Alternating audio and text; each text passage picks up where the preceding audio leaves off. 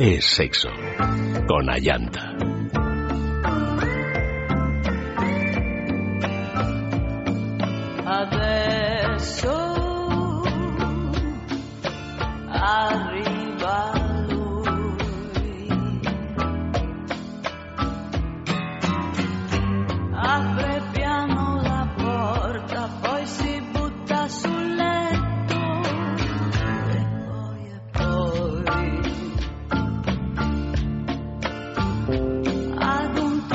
Seguimos aquí con el sexo de juegos. Comenzamos ya del todo el placer sexual de jugar en casa.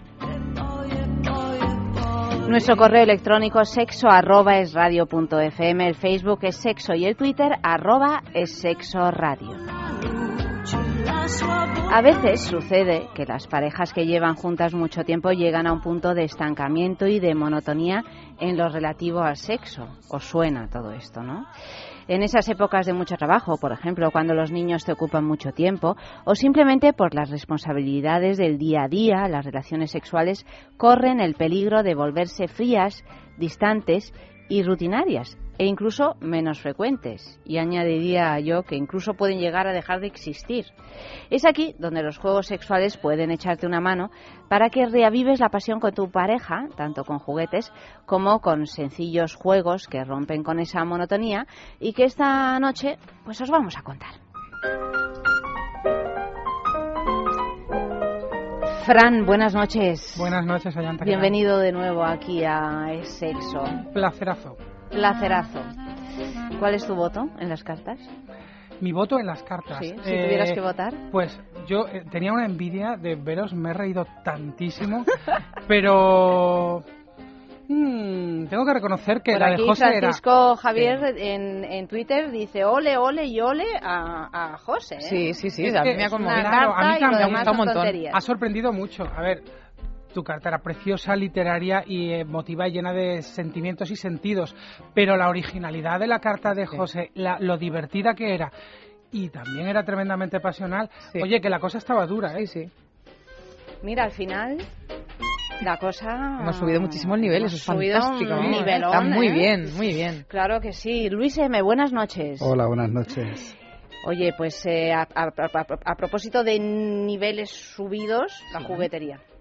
La juguetería tiene un nivelón, señores, o sea, igual que las cartas de amor y todo lo demás. Y por eso, pues tenemos tres jugueterías. Una, en, dos en Madrid, eh, una en la travesía de San Mateo número 12, otra en la calle del Pez número 13 y una en San Sebastián, Donostia, en la calle Usandizaga número 5. En la juguetería vais a poder encontrar pues todo lo que deseéis en lo que a los eh, juegos y a las fantasías se, se refiere. Además, eh, pues gracias a juguetería si, si os metéis en su tienda online, www.lajuguetería.com, tenéis el 10% de descuento simplemente por ser oyentes de sexo. ¿De qué manera? Cuando tenéis vuestro carrito de la compra repleto de cositas maravillosas ¿eh? y muy divertidas, esta noche veo que Oli ha traído solo tres dados, lo cual me resulta inquietante. ah, no, que lo tiene todo escondido, lo tiene todo escondido. Digo, uy, con tres dados la cantidad de cosas que se pueden hacer, que es verdad. De hecho, que sí. Se pueden hacer un montón de cosas. De hecho, pero no solo. Pero no, solo. con eso, ¿no? solo. Bueno, pues eh, no, eh, Luis M está empezando a rellenar la mesa, pues como tiene que ser, ¿no? Que esto parece como un árbol de Navidad en su día. Bueno, pues eh, el caso es que si rellenáis vuestro cestita de la compra, eh, una vez que hayáis finalizado la compra, en el código de descuento ponéis es sexo, todo junto y en mayúscula, y vuestra compra se ve reducida de un 10%. Además, el concurso de la juguetería de la semana, que tiene una preguntita muy fácil. De hecho, ayer han contestado 8.000 personas. Eh, ¿Cuál ah, es? Así nos gusta, que, que lo sepan. Hemos preguntado qué prenda íntima femenina fue perfeccionada por un ingeniero industrial. Yo siempre me pienso que las preguntas son muy difíciles y luego resulta que son muy fáciles porque todo el mundo lo adivina, excepto yo. Lo que, pasa es que yo tengo aquí a mí me pasa con la mujer con la mujer bueno pero Oli yo si no tuviera la, si no lo supiera yo la mujer intimida no la adivinaba en la vida. O sea que aquí voy de no se sabe qué pero bueno es una la respuesta empieza por la S ¿Tú llevas? hoy también lo llevo. llevando. Vale, pues ya está. Pues con eso, yo también. ¿De qué color es el tuyo? Eh, negro. Blanco. Mm. Muy bien. Cada uno. De encaje. Vamos con, de encaje. Sí. Mira, es que va tan tan tan poco de encaje que no me puedo imaginarte con un sujetador de ah, Soy como un Kinder sorpresa. Perdón. Eh, pero, mmm, o sea, que vas con lencería así fina. El encaje me encanta. No me gustan los acolchados, ¿ves? Hacen sudar, realzan lo que no, es falso. Es pero un encaje que se entrevé, sin duda. Y si hay un piercing de por ahí así como tal, más todavía. Pues ahora es un problema porque es difícil encontrar que no estén acolchados. ¿eh? Es una cosa terrorífica, es un drama. Es un drama. Yo no sé si en la juguetería tenéis sin acolchar, pero vamos. Me eh, cuesta mi trabajo, pero. Te cuesta trabajo, ¿verdad? Pues, eh, pues ya está. Bueno, pues ya lo hemos dicho todo, no podemos dar más pistas. Enviad vuestras respuestas sexo arroba es radio punto fm porque el juego verdaderamente merece la pena, Luis. Es un pedazo de juego. Ah, bueno, por supuesto, es un Stronic, Eins, así con acento alemán, que como sería, que, que viene, eh, lo de Stronic no sé lo que significa, pero Eins es el uno porque sacaron una serie que eran uno, dos y tres. Ah, bueno, y este es el uno. Este es el uno, que además ganó un premio de, de diseño. De los que estuvimos hablando anoche, que es, es un dildo es un dildo maravilloso. Un vibrador. Un vibrador. Lo bueno del vibrador es que si quieres, un vibrador. hace las veces de dildo porque no vibra y cuando quieres. Claro, pues, es un dos en uno. Solo que en este caso, más que vibrar, impulsa. Es verdad. Recuerda el momento, entro, salgo, empujo. este, este realismo que nos da este juguete es algo espectacular, la verdad.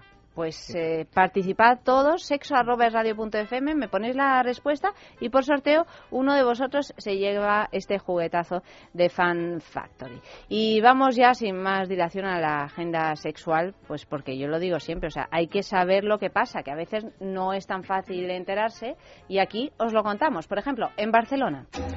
Ups Barcelona sirvió de localización para el rodaje de una película porno y por ese motivo este sábado 31 de mayo sirve de escenario para una fiesta de sus protagonistas en la que les hará entrega de las primeras copias de la ópera prima de la porno star Lara Tirelli que ofrecerá una actuación en directo, además de premiar con su película a la pareja con el dress code más erótico de la noche. Alicante. El domingo 1 de junio, Underwear Party en Dark la fiesta más morbosa y divertida de la noche alicantina, solo con ropa interior en un ambiente oscuro y tenebroso, pero con la mejor música house y electro del momento, solo para chicos. Madrid. La isla de Lesbos es la isla griega donde vivió la poetisa Safo con sus discípulas y amantes, a las que dedicó apasionados poemas. De ahí que sea un símbolo del amor entre mujeres y, el origen del término lesbianismo. Por ello, y pensando en todas las mujeres que desean libremente disfrutar de sus cuerpos sin ningún tabú, Charlie Privé propone una tarde solo para vosotras, el próximo viernes 30 de mayo, de 3 a 9. Y la pregunta del millón es ¿por qué? ¿Por qué caemos en la rutina? Mira, el otro día en la rutina sexual, bueno, en este caso en la rutina sexual, nosotros en la rutina en general, ¿no?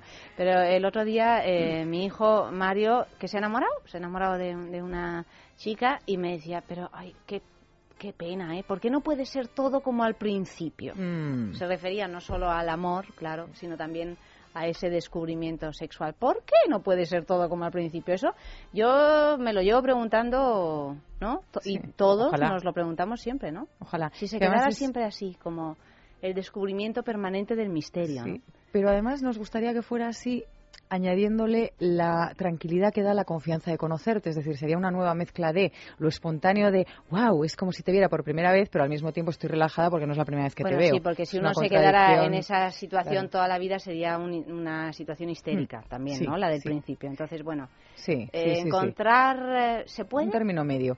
Sí, es que yo creo que una de las, de las cosas que hacemos y por, los que, eh, por las que acabamos cayendo en la rutina es porque generalmente hacemos lo mismo, de la misma manera, con respecto al sexo, quiero decir. ¿eh? Lo mismo de la misma manera y en el mismo sitio. Es decir, me funciona esto en el cuarto y de esta manera y voy a tiro hecho.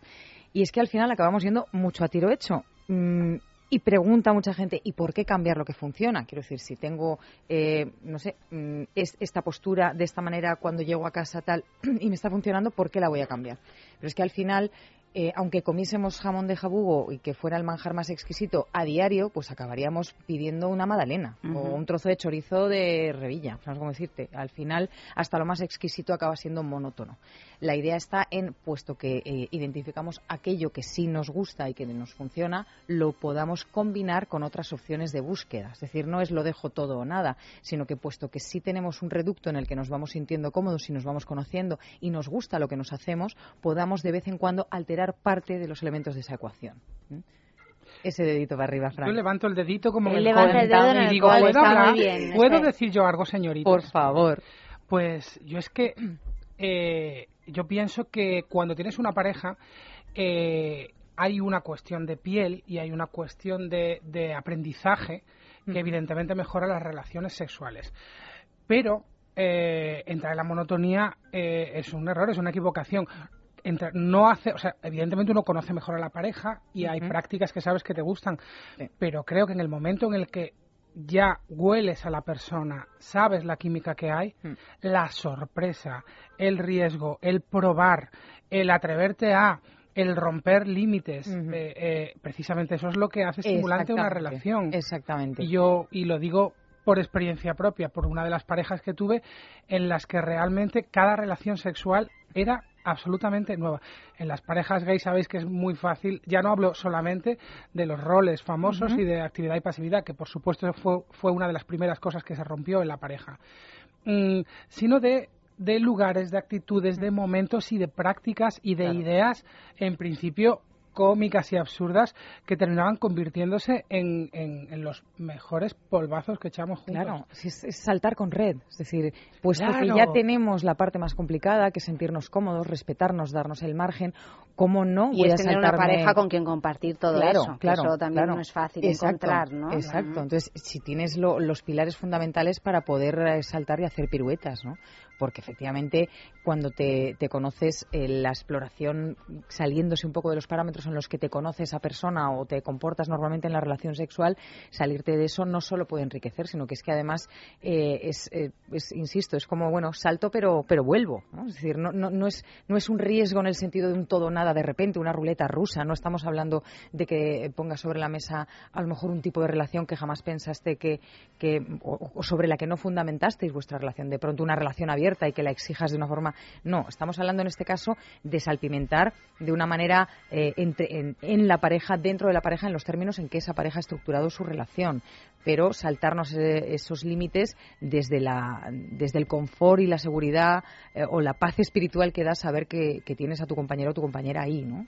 Claro, salto porque ahí estás tú que me vas a coger. Exacto. Ahora este salto sí que lo voy a dar y me apetece, me da miedo un poco, no, que no te dé miedo, yo estoy aquí. Un vertiguito rico, es, claro, es un subidón, es como cuando sabes que estás haciendo cola para subirte en la montaña rusa, ¿no? Por eso el tema de uh. esta noche es enciéndeme porque a veces nos apagamos. Bueno, pues enciéndeme, enciéndeme. Eh, enviad mensajes que en un ratito los leemos a sexo arroba al Twitter arroba es sexo radio y en Facebook en es sexo. Cuéntanos alguna algún juego, algún truco sí, vamos. para para salpimentar, que es lo que va esta noche. Eh, hoy vamos a ver, por ejemplo, el dormitorio desde otros ángulos. Esto me parece estupendo, ¿eh? porque el dormitorio a veces se convierte en un aburrimiento. Sí, sí, sí. Y mira que hay posibilidades en, dormitorios, hasta incluso... En cualquier dormitorio hay posibilidades. si es grande, porque es grande. Y los pequeños, porque, son pequeños. Efectivamente. Al final es solo cuestión de tener ganas de, explorar, un poco reivindicando esto que hablamos siempre,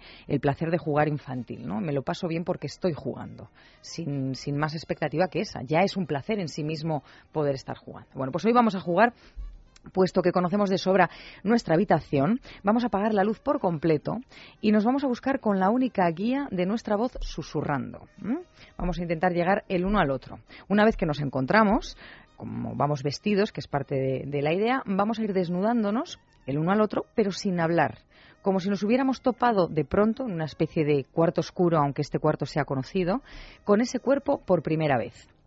La única respuesta que vamos a escuchar a partir de los actos que hacemos es la respiración en la otra persona, pero sin mediar palabra.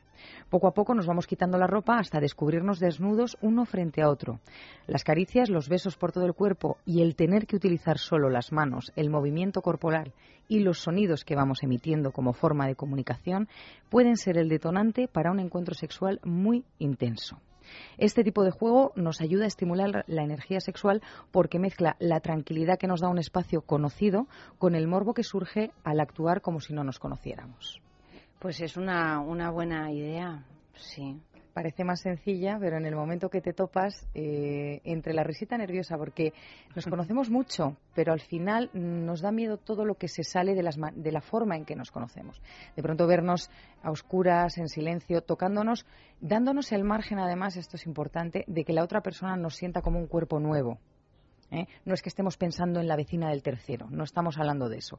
Estamos hablando de darnos el margen de ver a nuestra pareja como un cuerpo por primera vez nuevo entre nuestras manos, con un olor conocido, con una respiración conocida, con esa tranquilidad que da un espacio conocido, pero eh, imaginemos que nos tocan esas manos por primera vez, imaginemos que tocamos ese cuerpo por primera vez.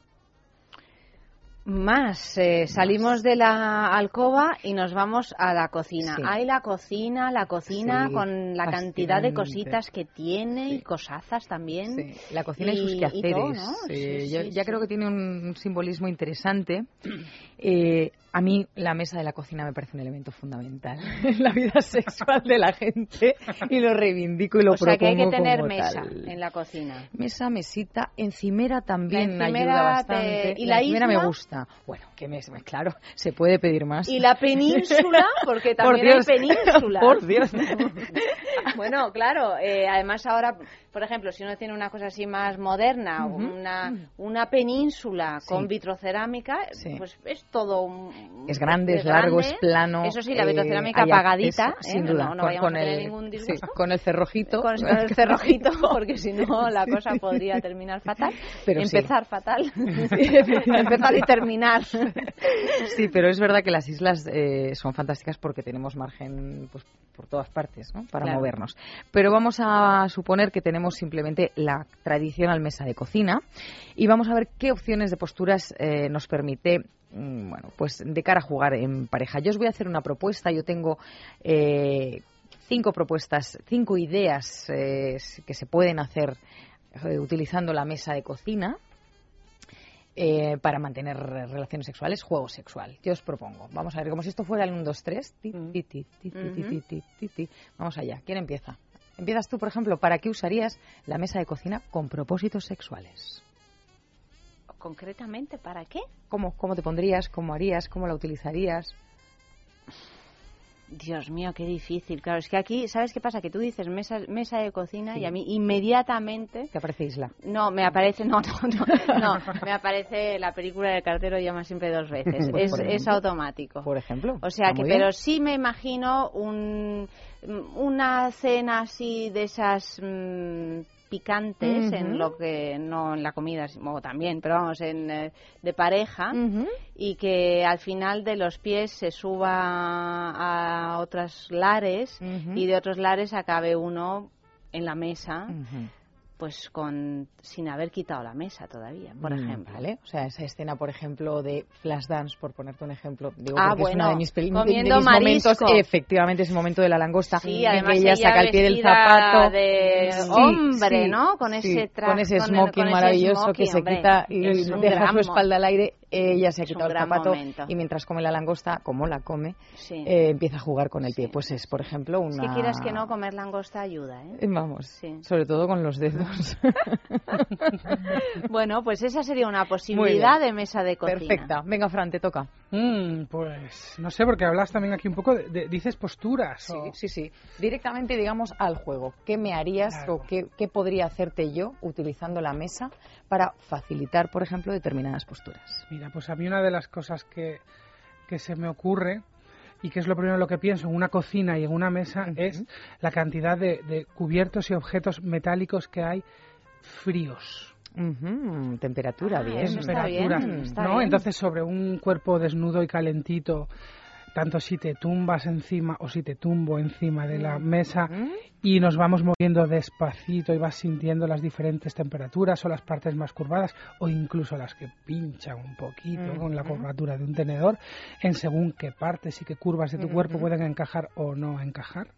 Mm, no sé, se me ocurre que entre temperatura, metal, frío y formas puede ser bastante excitante, ¿no? Me parece muy excitante. De hecho, hablábamos ayer de que uno de los objetos eh, clásicos del juego en masturbación, en los elementos caseros, digamos, era el destornillador, pero es cierto que los mangos metálicos de, los cubiertos también lo son. En el caso del cuchillo, nos vamos, por ejemplo, a un cuchillo de, bueno, de untar, digamos, no vamos a coger el que traía ayer a llanta con el que podíamos haber hecho aquí. cortar la tarta de Vicente. Sí, la matanza de Texas, pero no, un cuchillo de punta redondeada, por ejemplo, metálico, el jugar con, con el mango, en, por ejemplo, introducirlo en, en, la vagina de nuestra pareja, eh, nos permite, además de jugar con temperatura, jugar con el morbo eh, añadido de tener un cuchillo entre las piernas, ¿no? Mm. Y a lo mejor pues tener que mantenerlo quieto mientras eh, de pronto tenemos la boca ocupada, es decir, poder es verdad que la cubertería, los los, eh, los tenedores, por ejemplo, nos sirven para recorrer una especie de pinwheel, ¿no? Esta espuela con, con pinchitos, vamos a una a, un, en lugar de arañar un poquito, un poquito con el recorrer con el con el tenedor y en determinado momento quizá, ¿por qué no? Eh, clavar un pelín más sin, sin, tener que hacer daño si no se quiere. Es decir, que el grado, como siempre, lo ponemos nosotros, ¿no? Pero las opciones, pues, eh, están ahí, están ahí. Muy buena también, Fran. ¿Qué me cuentas, Luis? Yo sé que esta, esta sonrisa de Luis, eh, vamos allá. Bueno, la cocina tiene muchas posibilidades. A mí me viene a la mente también otra otra película, un momento de la película de Lunas de Hiel. Entonces, me, gusta mucho ese momento en el que están como desayunando y ella, como quien no quiere la cosa, desparrama la leche que está bebiendo y se le va escurriendo. Entonces, me gusta mucho lo de empezar desayunando y terminar encima de la mesa. Empezar desayunando y terminar desayunándole. Exacto. Pero con comidita, con el croissant, con, con toda la mermelada o el chocolate y... Vale, pues las tres cosas que habéis dicho eh, que se pueden hacer en una mesa, se pueden hacer en distintas posturas en la mesa. Por ejemplo, podemos utilizar la mesa para tumbarnos boca arriba, abrir las piernas con las rodillas dobladas, dejando el genital totalmente expuesto y eh, nuestra pareja puede sentarse o no para llegar absolutamente bien a ese plato en el que nos hemos convertido nosotras o nosotros. Es decir, el acceso total eh, estar encima de la mesa, porque además generalmente llegamos a sujetar con los, con los brazos los extremos de la mesa. Por tanto, si hace falta empujar, sujetar, eh, apretar cualquier tipo de infinitivo contundente, la mesa nos lo permite. si nos damos la vuelta por otra parte, nos ponemos de rodillas, culo en pompa, mirando, por ejemplo, hacia el lado opuesto de nuestra pareja, eh, volvemos a estar con piernas abiertas, eh, una interesante visión de todo nuestro culo expuesto y maravilloso entregándose y ofreciéndose a nuestra golosa o goloso compañero. Es muy cómoda también la altura de la mesa para reclinarnos, abriendo las piernas y permitiéndonos un acceso eh, desde las caderas a una buena altura mientras podemos sujetar eh, en, esta, en esta inclinación con, con, la, con, las manos el borde de la, de la mesa. De manera que aunque haya empujones, por ejemplo, pues la mesa nos permite ese, ese movimiento hacia adelante sin riesgo alguno. Y si es península, no hay problema, porque por más que empujes está bien No, claro. Efectivamente, efectivamente. Aunque lo del plan, plan, plan, plan, Eso plan, tampoco, está, mal. tampoco está mal. Eso con la península, cada cosa tiene su Exacto, exacto. Cada geografía para cada momento. Pero incluso una buena nos sentamos a intentar hacer las bolas de las croquetas, por ejemplo. Nada peligroso, nada de cuchillo en la mano, simplemente hacer bolitas con las manos. Mm. Pero estamos desnudas, con las piernas abiertas, sentadas en la silla. Y nuestra pareja está debajo de la mesa, intentando ponernos complicado el momento de hacer las pelotitas de las croquetas. Claro, y quieras que no es el momento de hacer las pelotitas de la croqueta, que no deja de ser un absoluto aburrimiento, pues eh, pues uno lo hace más contenta, ¿no? Eh, sí, más, más relajada. A mí esto me recuerda a otra película eh, Luis, que es la de Altman con Julianne Moore, que ya sé que no siempre te gusta, eh, que está, no, eh, eh Shot, no, ¿cómo se llama? Ah, que ella está planchando. Ahí está fantástica. Está planchando con una camisetilla y con todo el parrus al aire. Sí. El parrus pelirrojo, que tiene su, su encanto, el asunto. Y me parece, es una tontería, pero me parece una escena absolutamente erótica. O sea, está planchando. Así desnuda de cintura para abajo, que dices, bueno, en principio no es algo sexy tal, y sin embargo, esa cosa mm. doméstica. Claro, tú imagínate que llegas a casa y está tu, tu pareja eh, en casa antes que tú y de pronto está haciendo la cena o planchando, pero te encuentras a tu pareja planchando sin ropa. De una manera cotidiana, no, no te digo que lo voy a hacer, directamente entras y me ves. Desde luego rutinario, no el acto no, es. y de pronto ese pequeño movimiento, ese cambio de, de, de, registro, de, registro efectivamente, eh, bueno, pues puede ser mucho más sorprendente de lo que pensamos. Claro, porque además estamos acostumbrados posiblemente a ver a nuestra pareja casi siempre desnudos en el momento del sexo o si acaso de la higiene personal. Y a veces ni siquiera. Cuando te estás poniendo el pijama, por ejemplo, es, ya un acto de rutina en sí mismo. Pero todas las cosas que hacemos a lo largo del día o poder observar el cuerpo de la persona de tu pareja o de la persona que deseas eh, haciendo actividades normales y caseras, totalmente, pues eh, eh, se convierte, limpiar la casa puede convertirse. Bueno, el momento del rollo plumero de toda la vida, Exacto, la doncella francesa que se llama dentro de los juegos de rol. Limpiar los cristales, todo Pero bueno, estar haciendo las mismas pelotitas de las croquetas con el delantal y nada más, o con el, o con el trapito en el hombro, que diría mi padre. te ponen. Me gustan mucho, y es que el momento amasar, lo de dar bolita, lo de a mí me gusta comérmelas. También, sí, más que hacerlas. También, también. Pero bueno, en esta nueva modalidad de hacer croquetas, creo que me la voy a apuntar, ¿no? ¿eh? Hay que probarla. Sí. Además, seguro que las croquetas salen extraordinarias. la energía sexual lo impregna todo positivamente. también hemos visto varias películas sobre, sobre esta cuestión de la energía sexual que impregna la, la comida. O sea que, en fin, hacemos un todo, todo una cosa, toda una croqueta en la cocina, nos encroquetamos y, y, tan ricamente. Oh, sí. Y vosotros estáis dejando pasar el tiempo porque estáis asustados, que yo lo sé. Estáis asustados. No es verdad. Ahí suena. Ahí suena el susto. Este momento, momento, personaje fantasma, gran mujer en la historia de Intimina, esa marca que nos ayuda a sentirnos mejor a las mujeres. Y esto es algo que no tiene precedente. claro, por fin podemos sentirnos bien y con las cositas que necesitamos, que es que nadie pensaba en nosotras hasta hace hasta que apareció Intimina. ¿Dónde podemos comprar los productos de Intimina? En farmacia, en parafarmacia y en su tienda online www.intimina.com. Tenemos eh, concurso de Intimina, que es personaje fantasma, ya lo sabéis, os voy leyendo las pistas, las colgamos en Facebook. Fran, eh, Luis, últimamente Luis está... Estás ahí... Antes de que, antes de que llegue, Luis está se me da mejor, bien, bueno, bien, no puedo decir que se te dé bien, pero bueno, digamos que en el, en el este de los ciegos el tuerto es el rey, ¿no? Porque es, ¿eh?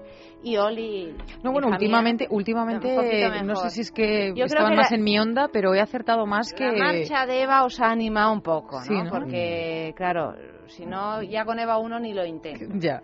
Bueno, pues voy allá. Sexo arroba es radio punto fm. El Twitter arroba es sexo radio y el Facebook es sexo. Primera pista. Hablando sobre el tema de la edad, la artista, porque es una artista, no duda en ser clara. Sobre su belleza indicó que siempre ha estado a favor del maquillaje. Cuanto más, mejor no me gustan las agujas, así que inyectarme Botox o que me operen la zona abdominal no va conmigo, dijo. CV.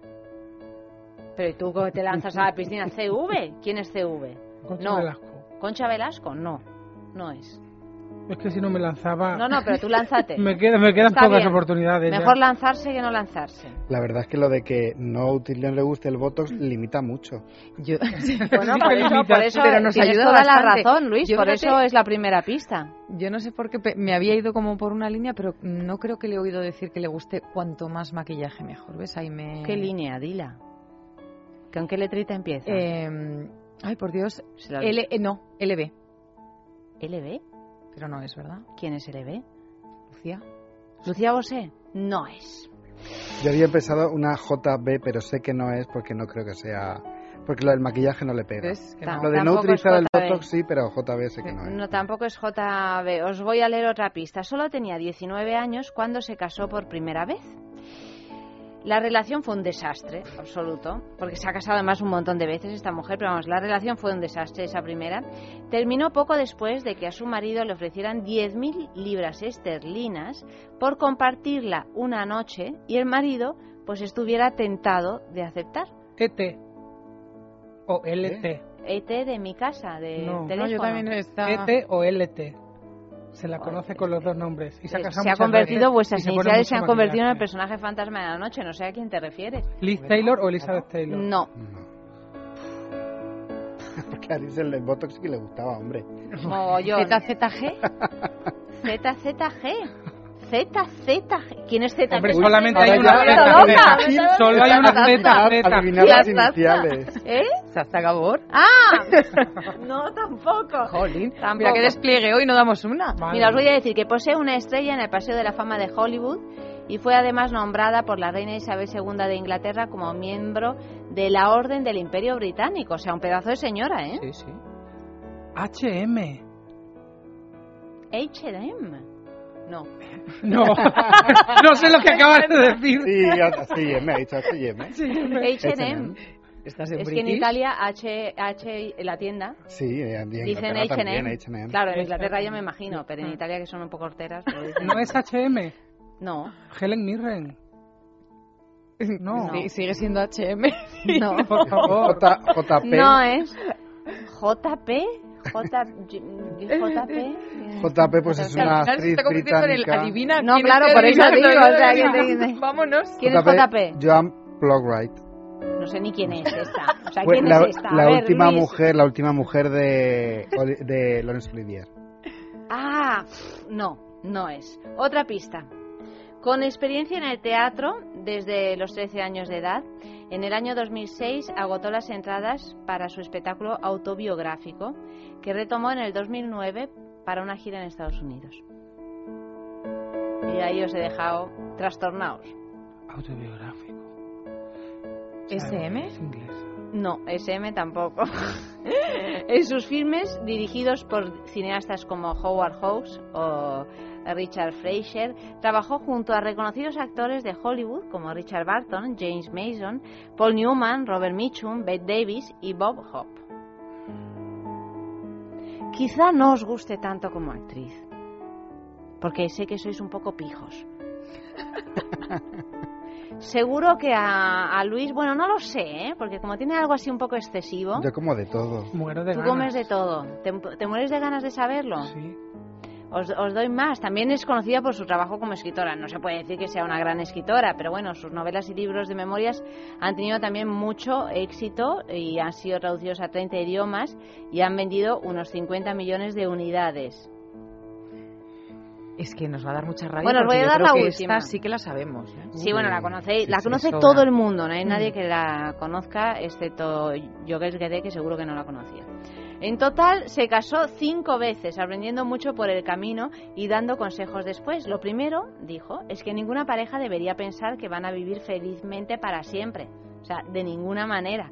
Siempre habrá discusiones y obstáculos, sobre todo si te casas demasiado joven, de forma estúpida o eliges a la persona equivocada. Explica en uno de los extractos de un libro. Y no os voy a dar más pistas. Pero JD no es.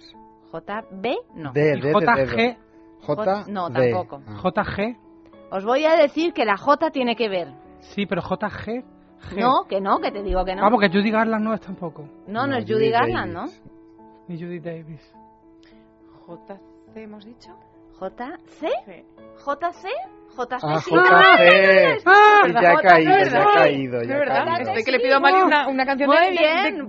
¿qué, qué, qué, qué, le podemos poner? Acabo de caer. A JC. JC. La, la... Sexo arroba es radio.fm, el Twitter arroba es sexo radio, el Facebook es sexo. Os podéis llevar la Kegel Smart de Intimina. Ese es el premio de esta semana que se me ha olvidado decirlo en este desbarajuste que tenemos desde que nos dedicamos a escribir cartas de amor.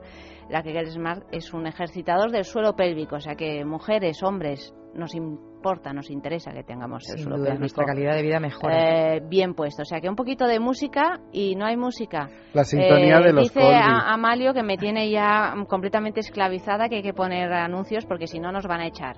Sí, que es Menos la 1 mal y que está 34. Amalio, menos efectivamente, mal menos que mal. pone un poco de orden. Gracias. Gracias. Gracias. Piensa en el placer, En el tuyo. en el nuestro, Piensa en el poder de los sentidos. en sentir al máximo. Contigo. Piensa en algo discreto, muy suave, muy íntimo. En algo bello y muy excitante. Y ahora no pienses, siéntelo. Siéntelo. Objetos de placer exquisito. Bailelo.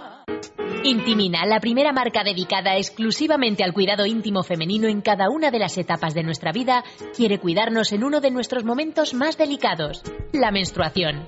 Con su copa menstrual Lily Cap ofrece la mejor alternativa a los tampones y compresas. Sin alergias, sin irritación y sin sequedad, Intimina te proporciona gracias a Lily Cap todo lo que necesitas para un periodo cómodo, seguridad e higiene. Prepárate para experimentar un antes y un después en tu menstruación. Lily Cap, ¿te apuntas al cambio? ¿No eres capaz de dormir? ¿Te levantas todos los días cansado? Dormax es un complemento alimenticio natural que combate el insomnio desde su causa, eficaz contra el estrés y la ansiedad. Dormax es nuestro mejor aliado para conseguir el descanso que todos nos merecemos y necesitamos, porque hablar de un sueño de calidad es hablar de Dormax. Dormax, de Laboratorios Acta Pharma.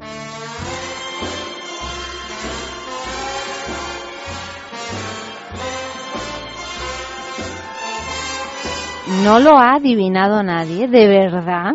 De verdad se va a quedar desierto, pero si la conoce todo bicho viviente. ¿Qué, qué, qué, qué, qué pista podemos dar para que lo adivine todo el mundo? Pues yo creo que la, la, la televisiva. Falcon Crest, no, No, ¿dónde no. estaba? Yo, En- yo es que ya no estoy seguro porque no es muy Falcon pequeño. Crest, Dinastía, los En Colby. Dinastía. Yo creo que empezó en Dinastía. Y luego le dieron los Colby. Sí. Esto es Se Dinastía puede y ser y los se puede Colby. ser ella. Y era mala, mala, mala, mala. Vamos, o sea, mala, ah, ¿eh? Sí, sí, Terriblemente totalmente. mala. Yo Encantadoramente La pobre mala. Linda Evans se quedaba como Desde pobre luego, tontina. en las Claro. series nunca hizo nada de buena. Cine No. sí, pero... Ni generalmente buen papel, pero Bueno, eso, eso ya... ¿Ves? ¿Ves? Yo sabía que no os gustaba. Yo, yo sabía que no os gustaba. Pero es como esto que se llama en inglés guilty pleasure, o sea, es como el placer Sí. culpable, es como Sí, no puedo dejar de mirarla. ¿Cómo se... Luego tiene una hermana también que, que es muy que es más popular como escritora. Si acaso, ¿o qué? ¿Quién? La hermana de esta ¿Cómo señora. se llama? ¿La hermana? La hermana se llama Jackie. Jackie. Ah. Bueno, vamos con sexo en la calle, que vamos fatal de tiempo hoy. Primera preguntita, ¿cuál ha sido? Pues les hemos preguntado precisamente por el espacio de su casa en que les daría más morbo hacerlo.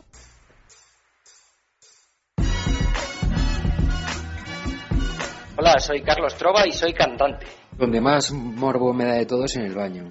O sea, eso de estarnos cambiando y, y arreglando ahí por la mañana y tal y, y engancharte en el baño es el sitio que más me gusta sin ninguna duda. Me da morbo todo el, el tema del agua y así. Hola, soy Gloria y soy abogada matrimonialista. No es que me dé morbo especial un sitio u otro, me da morbo la situación que se crea y el momento. Y la verdad es que soy bastante comodona. En general me gusta hacerlo en la cama, que es donde me puedo mover mejor, donde estoy más cómoda, donde no me clavo nada. Y hombre, si surge en otro sitio, pues, pues también bien. Pero vamos, que en sí no, no es que un sitio me dé morbo. Me da morbo la persona y la situación.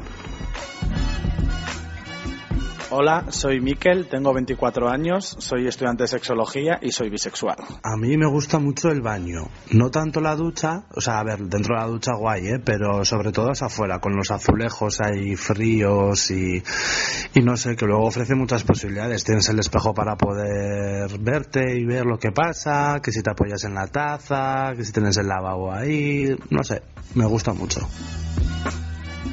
Me llamo Sonia, soy hipnoterapeuta especializada en adelgazamiento, tengo 52 años y aunque nací en Venezuela, hace 23 años que me vine a vivir a España. Bueno, yo creo que el mejor lugar es siempre para empezar la sala, ¿no? En la sala hay sofás, hay mesas, hay una pantalla por si queremos ver porno, hay muchísimos más muebles que utilizar para las posturas, hay eso, distintos tipos de sofá, este, te permiten hacer posturas, además tiene esa cosa del casual que pierde la, la, habitación, que digamos es más evidente, así que para empezar en la sala suele estar bien, porque la cocina es un mito, ¿no? Pero luego siempre tienes 40 cacharros en el medio, o sea, no, no suele ser tan cómodo la sala, la sala está muy bien con la mesa del comedor incluida.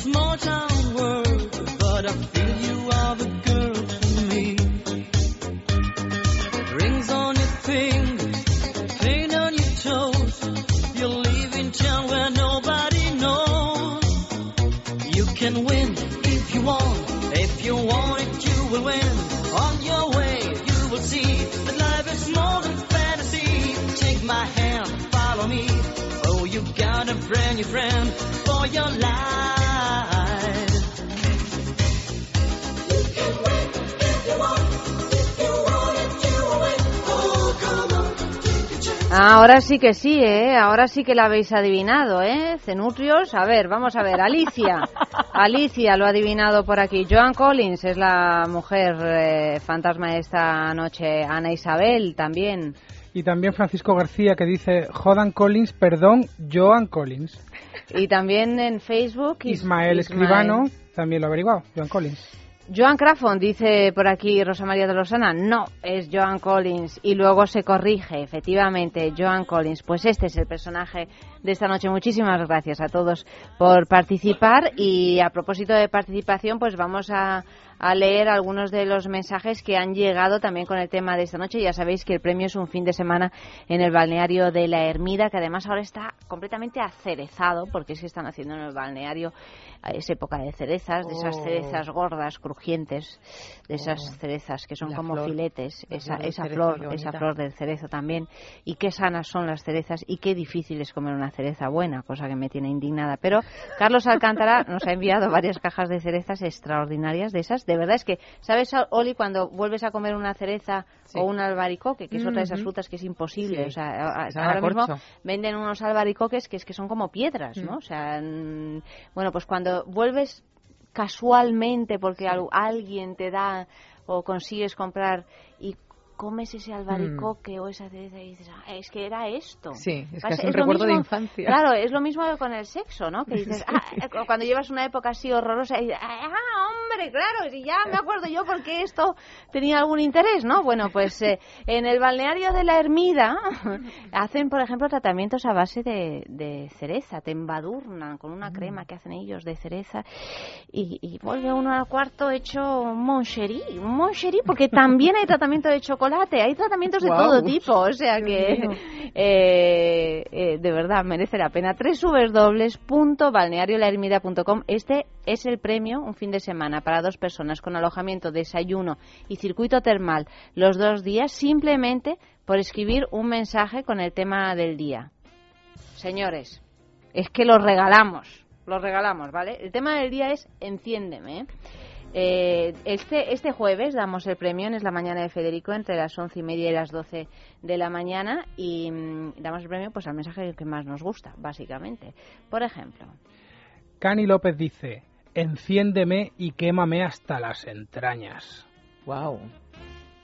Muy de cocina, ¿no? Muy de vuelta y vuelta a la plancha. Mm, Daniel, enciéndeme. Pero, ¿qué digo? Si me tienes a todas horas encendido, como si fuera un cirio, es maravilloso no apagar nunca la mecha. Wow. Wow. Pedro Amado González Merallo dice, enciéndeme suave y lentamente y haremos una hoguera. ¿Uno más?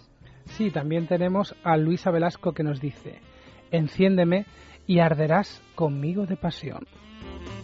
Bueno, estamos encendidos. Hemos logrado encenderles esta noche. el programita de hoy, tengo que decir, Oli, que todas esas descripciones de la cocina, de las posturas, de las temperaturas... Evocadoras sugestivas, mm, yo tengo que decir que es un programita, en mi corta experiencia, que yo soy todavía casi virgen por estos lares... Solo por estos lares. Afortunadamente. Claro, le faltaría más. Lo que yo quería decir es que ha sido uno de los programas más excitantes. A mi juicio. Más juguetones, eh, sí. más juguetones. es la idea, es la idea. Siempre tratamos que de vez en cuando para que ves para que no caigan en la rutina y piensen que escucharnos al final pues es hablar de lo mismo no no es solo hablar aquí hay mucho mucho más. Otro mensaje que acaba de, llegar en Facebook, si es que lo encuentro. Mira, le he dado aquí a no sé dónde. Francisco dice, enciéndeme, pero espero que sepas apagarme.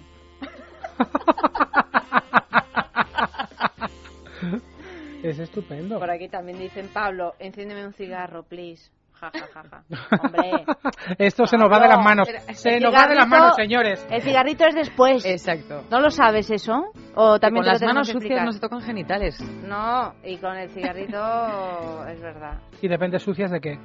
Sucias de tabaco. De tabaco, ah, de Sucias de cuerpo está bien. Claro.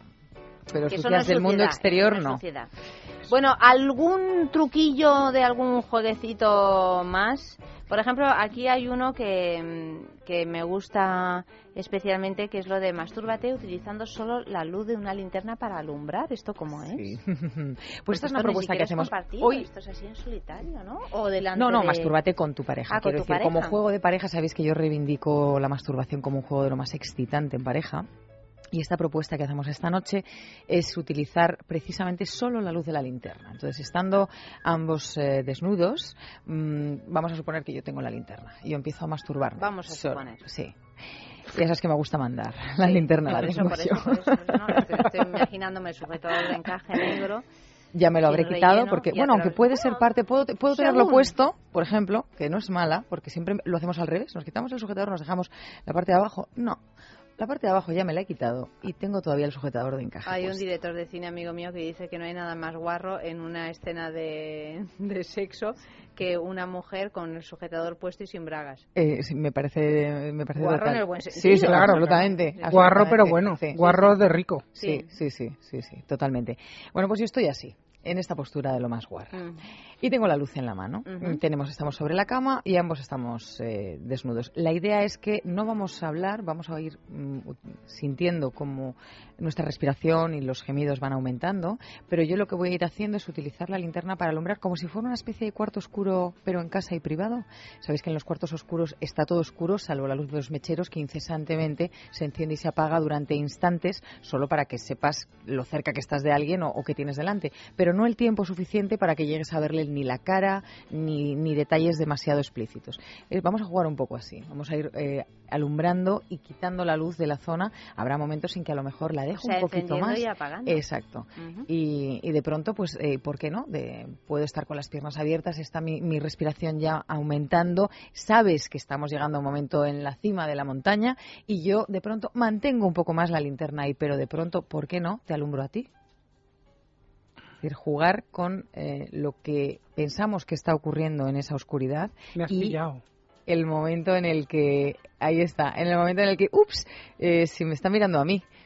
El, jugar con los trozos de cuerpo no, tiene, no siempre tiene por qué ser el genital, vamos muchas veces demasiado rápido a lo que es evidente, ¿no? Sino jugar con una espalda que se curva, con una nalga que se mueve, con, bueno, pues con una boca que se entreabre, con unos ojos que se entrecierran.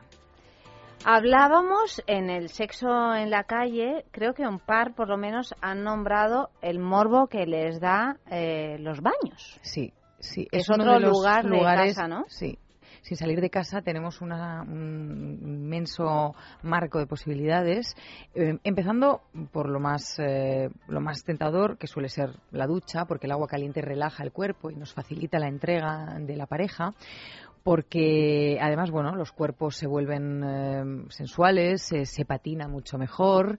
y en este sentido, y para los amantes del juego en la, en la ducha, es interesante resaltar que hay una marca que se llama Sex in the Shower, eh, sexo en la ducha, que precisamente tiene toda una línea desarrollada para el juego dentro de la ducha, es decir, para jugar con seguridad, porque es verdad que en determinado momento y sobre todo si nos lleva la pasión podemos efectivamente podemos caernos. Esta marca tiene eh, pues eh, tiene, como argollas para sujetarse, todo va con ventosa, con lo cual es de quita y pon, lo cual en casos en que tenemos familia en edad curiosa y demás, o para tener que evitar no dar tienes Por qué contar toda tu vida íntima a la abuela. Exacto, no exacto. hace falta. Es de quita y pon, pero tienen unas ventonas, unas ventosas muy fuertes, muy firmes, que nos permiten una, una sujeción muy buena. Entonces tienen elevadores de los pies, por ejemplo, para poder levantar solo una pierna flexionada, dejando la otra fija en el pie o en el, en el suelo de, de la ducha eh, tienen como asas con ventosa que se pueden ir poniendo a distintas alturas de la, de la pared de la ducha para permitirnos distintos agarres que necesitemos. Tienen esponjas que vibran. Decir, tienen una serie de... de... También, también, también. es, el elemento. Sí, porque la, verdad es que... Eh, Ese patito con el vibran, en el pito. En el pito no, en el pico, perdón. Pito no tiene el pato. No, no tiene, no tiene. Pero... Pero es verdad que es uno de los, de los juguetes más buscados cuando quieres hacer un regalo que tenga un uso sexual, y de hecho tiene muchas más prestaciones de lo que cabría pensar, pero que en ningún sentido lo, lo parezca. ¿no? Otro sexo en la calle. Pregunta, Luis. Pues en este caso les hemos preguntado, a ver que si lo encuentro. Les hemos pedido que nos expliquen ese juego clásico que convierten en juego erótico, ya sea con su pareja o con un grupo de amigos.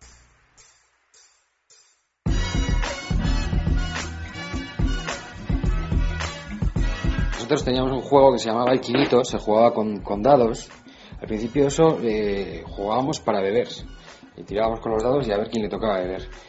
Y así poco, bueno, me llaman para el estudio, lo siento, me llaman para el estudio, os lo explico otro día. Pues creo que fue un juego de cartas, es que no me acuerdo ni cuál, porque póker no creo, he sabido jugar un momento en mi vida y se me olvidó enseguida. Sí, era un juego de cartas y era con amigos, pero vamos, creo que era como post-adolescente. Y no me acuerdo muy bien. Sé que fue divertido, pero lo, más gracioso es que al final mm, realmente no llegamos a, desnudarnos del todo. Hicimos ahí un amago y, cuando ya te habías quedado en sujetador parecía que ya era mucho, ¿no? O sea que no sé, no sé si, si puedo aportar mucho en este sentido, porque de, adulta mm, hago otro tipo de juegos, pero no los clásicos llevados al Uf, bueno, bueno, me acuerdo en una partida de mus, porque claro, aquí la partida de mus con la copa de Pacharán, eso siempre. Entonces, copa para aquí, copa para allá, nos empezamos a poner borrachos y empezó un amigo a que no había huevos a quitarse la camiseta y bueno, fueron decir las dos palabras mágicas y aquello fue el festival del, del despelote, que no fue a propósito, pero bueno, fue muy erótico y yo me lo pasé muy bien. Wow, el strip poker y esa cosa de meter las llaves en una fiesta y que recoger las llaves el que te toque, me recuerda a las películas de los 70. Bueno, realmente nunca he hecho lo del meter las llaves en un cuenco al entrar en la fiesta y luego irte con quien recoja las llaves, pero siempre ha sido una fantasía, muy de película. Y el strip poker sí, recuerdo alguna vez, no últimamente, pero sí hemos jugado alguna vez strip poker. Y luego de manera más informal, digamos, el juego de la verdad, sí, varios jueguitos, pero yo creo que el ideal, ideal, ideal, fantasioso y fantástico es el de poner un cuenco a la entrada, la gente pone las llaves y luego te vas a casa con quien coja tus llaves. Piensa en el placer. En el tuyo. En el nuestro.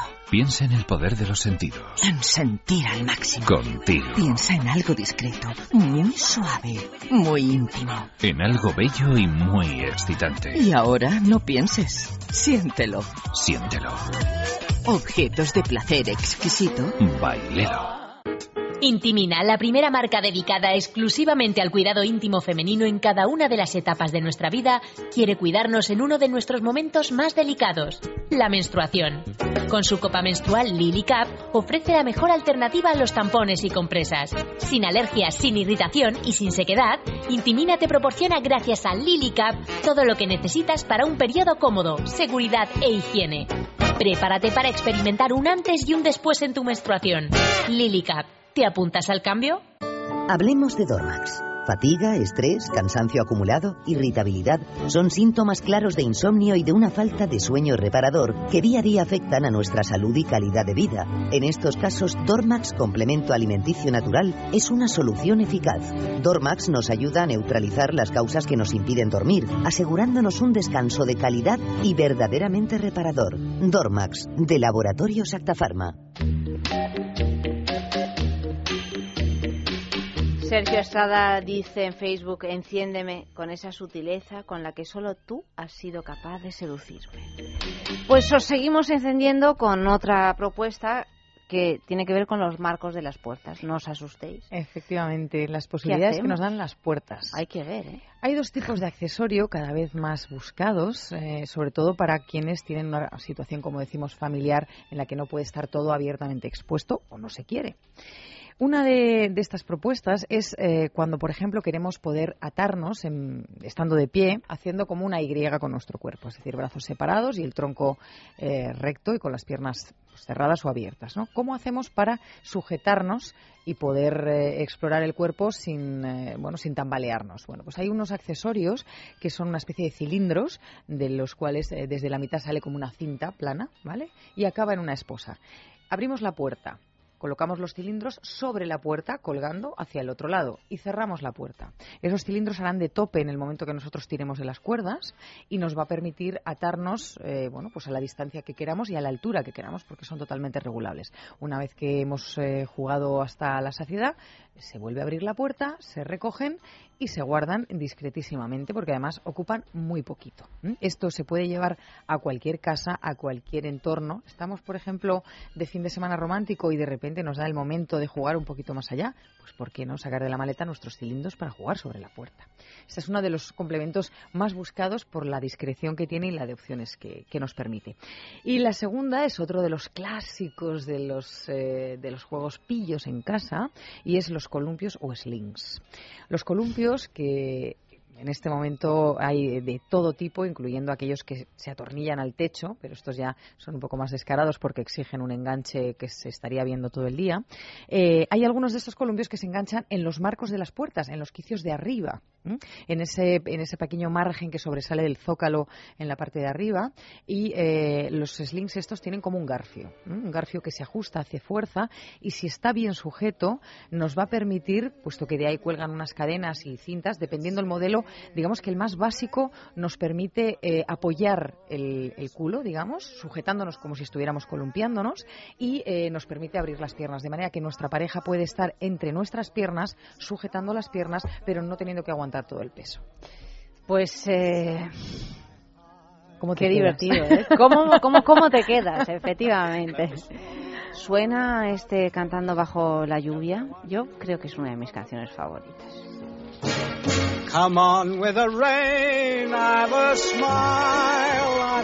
Y eso que no llueve, por lo menos en Madrid.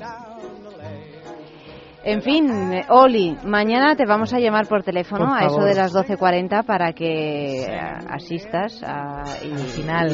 Y, comentes la final de las cartas de amor en tiempo extra. Por favor, que... me muero de ganas. De verdad te llamamos, ¿eh? Por favor. Vale. Eh, Oli, buenas noches. Muy buenas noches. Luis M, buenas noches, Muy buenas muchas noches. gracias. Y Fran, tú y yo, pues eh, seguimos eh, ruta, ya sabéis, hasta las 3 de la mañana. Ahora vamos a, tenemos entrevista a, Clara Lago. Nos vamos al teatro con Clara Lago. Nos vamos al teatro porque mm, Clara Lago está representando la Venus de las Pieles, que es una versión teatral de esa famosísima novela de Sacher Masoch, de la que pues eh, luego eh, ha- Hablaremos un poquito. ha derivado todo el sadomasoquismo, o sea que interesante cuestión, Clara Lago que ahora mismo pues está eh, viviendo un momento de éxito profesional increíble porque es la protagonista de ocho apellidos vascos, pues con todos vosotros en unos minutos.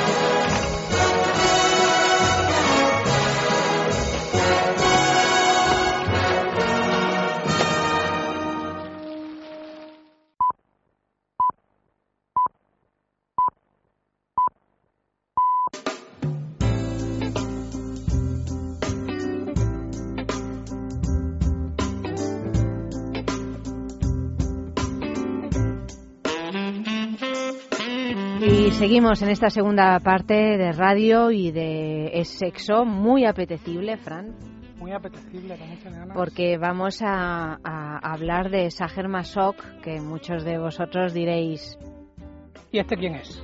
¿este quién es? O eso qué es, incluso, Eso, ¿no? Porque- ¿Eso qué es lo que es? Porque Sacher Masoch, ¿Cómo suena? pero si no suena... Bueno, Sacher suena a tarta de chocolate vienesa maravillosa. ¡Ay, qué rico! Extraordinaria, pero no tiene nada que ver con la tarta de chocolate. No. Masoch, Por sin ahí embargo, ya por ahí ya vamos sabiendo algo. vamos pillando algo, ¿verdad? Masoc, como te, como te dicen. Tú es que eres un poco masoca. Claro, Por ahí viene, ¿no? por ahí viene, por ahí Por viene. ahí va la cosa. Y luego ya va por el sadomasoquismo directamente. Pues a eso vamos. A eso vamos. ¿Quién era Leopold von Sacher-Masoch? Era un escritor nacido en el seno de una familia aristocrática allá por el año 1836 en Austria. Y, bueno, fue un hombre que mm, un hombre pues muy culto, que estudió cosas que no tenían nada que ver con el sadomasoquismo, como historia, derecho, matemáticas. De hecho, trabajó como profesor de, de historia y escribió varios ensayos sobre minorías étnicas. Hay que destacar su simpatía por los judíos, eh, lo que le valdría el agradecimiento eterno de esta comunidad. Gozó del recibimiento de contemporáneos de la talla de Zola, Ibsen y Víctor Hugo, porque fue un, un escritor en su día bastante conocido y que luego, sin embargo, pues eh, ha caído en el olvido durante un tiempo, en el olvido, digamos así, bueno, que no se ha hablado mucho de él y que son muy pocas las personas que, que, que saben que este escritor, pues eh, entre otras cosas, ha escrito un libro que se llama La Venus de las Pieles, que era la quinta de una serie de obras que él abordó sobre el amor y que se convirtió en un escándalo y un éxito. A veces el escándalo y el éxito van un- vamos, suelen ir uni- unidos. De hecho, cuando hay un escándalo, al mismo tiempo Mm. es un éxito. Si es que nos gusta. En literatura, por lo menos, ¿no? Claro. Entonces, bueno, pues La Venus de las Pieles, que la escribió en el año 1870, se convirtió en, en un escándalo y en un éxito. ¿Por qué? Diréis. Bueno, porque he leído el libro Sí, ¿no? y, hombre, Hombre, vamos a ver. hombre, ah. Vamos a ver, en el año 1870 yo creo que se convertiría... Bueno, di tú que hoy ya se han escrito tantas cosas sobre el sadomasoquismo, pero el innombrable, el libro innombrable, que los que nos siguen saben que de qué hablamos, pues el innombrable que ha sido un éxito sin escándalo, porque en realidad es muy poco escandaloso. es que ya no hay escándalos. Ya no hay escándalos. Es, es, un juego de niños en comparación con lo que propone mm, Sager Masok en la Venus de las Piedras. Pero sobre todo, no porque a saber qué cosas se hacen. Él sienta las bases de lo que se viene a llamar hoy sadomasoquismo, que es una práctica eh, que está muy de moda, además. Sí, bueno, la práctica, no sé si la práctica. Yo creo que siempre está un poco de moda. Lo que pasa es que ahora está más visible, a lo mejor, ¿no? Está más visible porque hay artistas que lo han hecho como un, eh, lo han acogido como una, sí, una forma estética, claro. porque la estética es muy, es muy sexy, muy y muy bonita. Tiene cosas que el látex, el, eh, toda esa cosa así, los látigos, las botas altas. Mm, Porque fíjate, Ayanta, la duda que yo tengo. Los bozales. Los bozales, las máscaras, el cuero. Los guantes, el cuero. Claro, fíjate. Todo lo negro. Todo lo negro. Toda la cosa negra y de piel. así como de piel auténtica, que uno sude mucho. Pero fíjate, ya Sacher Masok, eh, y estamos hablando de 1800, que nos está hablando de términos que hoy en día siguen siendo los referentes estéticos alrededor del sadomasoquismo. Porque cuando hablamos de piel, la idea de, la piel está relacionada el mundo leather con el mundo sadomasoquista y, quizá no, no lo sé ¿eh? estoy hablando pero pero yo creo que quizá mm, de, la propia novela puede pueden hacer un poco ese esa obsesión o esa reverencia a los artículos de piel bueno, pues puede ser, porque la novela además, yo no, yo no lo, no lo sabía, en realidad eh, hay ese cuadro tan, tan conocido que es la Venus de Tiziano, ¿no? la Venus en el espejo, que es, se ve a una Venus recorta, recostada sobre unas, sobre unas pieles, ¿no? Y de hecho de ahí eh, Sager saca la, la, idea de llamar el libro La Venus de las Pieles, porque en un momento dado el protagonista de esta historia, al principio de la novela, sueña que tiene una conversación con, con, una Venus que está cómodamente así tumbada en, en un sillón, en un sofá, cubierta, a diferencia de, de, la Venus de Tiziano, que está desnuda sobre unas pieles, pero aquí cubierta como una gata mm. por, unas, eh, por unas pieles. Y a partir de ahí, en esta ensoñación, que no deja de ser, pues, eh, no deja de esconder un montón de deseos y de tal y cual, pues a partir de esa ensoñación eh, este personaje se, se enamora de la Venus, se enamora de una estatua que está en el jardín de, de su villa y, esa estatua parece cobrar vida. No se sabe muy bien en realidad, pero bueno, aparece una viuda, una viuda bellísima. Que, que, no tiene ninguna intención en realidad de, ni de enamorarse, ni de casarse, ni de reconstruir su vida en ese sentido, sino de dedicarse pues al placer de los sentidos con una libertad y una modernidad, porque pues en realidad aquí la dueña y señora, la reina, la diosa, la Venus, es la mujer. Pues y el hombre es el sumiso y el lacayo y el esclavo, etcétera, ¿Y qué hemos hecho para ir tan para atrás? Bueno, no, pero es curioso, verdaderamente, que dices, pero ¿cómo esto se escribió entonces? ¿no? No es de extrañar que realmente haya tenido mm, tanta importancia, tanta importancia luego. Hablamos de Sager Masok, evidentemente está el Marqués de Sade, ¿eh? eh el, Marqués de, Sade con el sadismo. Pero bueno, aquí hablamos de sadomasoquismo, que ya es una, una vuelta de tuerca más. Claro. Y estabas hablando, estamos hablando porque vamos a centrarnos un poco esta noche en esta obra, pero yo creo que aunque no conozcamos mucho ni al autor, eh, sí que me llamó la atención que, que por ejemplo, él fue el, el primero que, que, relató la historia de la condesa Batori, ¿Te suena? Yo, yo tengo referentes, pero tampoco muy claros, que también eh, es una historia como un poco, que le llamaban algo así como la condesa sangrienta. La condesa sangrienta, ¿verdad? Sí, sí, sí, Yo no lo he leído. yo tampoco, pero tengo... ese referente. Sí, o sea, que este señor te, parece que la traía un poquito. Son estas, es, estos escritores de, de, género, ¿no? O sea, que no están en una primera línea, pero oye, qué, qué maravilla que bien está escrito y cómo ahondan en, el, en, el, en este asunto, ¿no? Y, es realmente mm, muy inteligente, muy elaborado, muy morboso. Eh, bueno, yo creo que merece merece una lectura desde, desde luego. De hecho, mm, pues ha traído cola esta novela de Sager Masov porque se ha hecho una obra de teatro que está escrita por David Eves, que es un dramaturgo de Chicago, eh, que es habitual tanto del circuito off-Broadway como del, del oficial.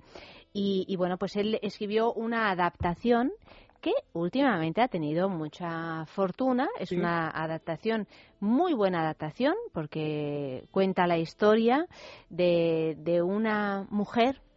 Iba a decir una actriz, pero es que al final no se sabe ni sabemos. ni sabe. De una mujer que aparece en, el, en las pruebas que se están realizando en un teatro, un día de lluvia, un día tormentoso y atormentado, mm. en este teatro vacío un tanto decadente ya, en el que hay el autor de esta obra, de la Venus de las Pieles, que está haciendo el casting para encontrar a Banda, que es la protagonista. Poco a poco eh, vamos viendo que esta, que al principio parece una especie de bueno, una mujer inculta, medio alocada, eh, casi ordinaria. Ordinaria. Eh, sin embargo, poco a poco se va haciendo con la, con la situación, va arrastrándole a él y al final, bueno, al final no, ya desde antes no sabemos si es que se ha presentado, si es una actriz, si es una prostituta, si es una diosa, una diosa si, es Venus, si es banda, efectivamente. Si es el personaje, el personaje que se ha presentado ahí por una cosa así como de magia. No es de extrañar que en esta cosa tan tan inquietante que tiene la versión de, de David Eves, Polanski hiciera su película, que es la mm. última la última película. ¿Te ha dado tiempo a verla? No te ha dado tiempo a verla. Bueno, la película es absolutamente mm, a mí es una de las películas que más me ha gustado este año con Emmanuel Señer, que es la esposa de Polanski de toda la vida, y con, y con otro actor del que ahora no recuerdo el nombre eh, mm, extraordinario, eh, que es además como el alter ego de Polanski, porque es de un parecido físico y, psicológico en su sensibilidad, en la manera que tiene de abordar este personaje, verdaderamente curioso. Entonces, eh, bueno, pues eh, esta película son dos personajes, no hay más, es la obra de teatro, y yo la recomiendo porque una vez más Polanski pues eh, convierte algo que, hombre, ya es inquietante en sí en algo que realmente te llena de zozobra, aparte de la sensualidad y de la sexualidad, nunca explícita, porque es todo un juego intelectual, pero bueno, sí con una estética que seguramente pues gustará a muchos.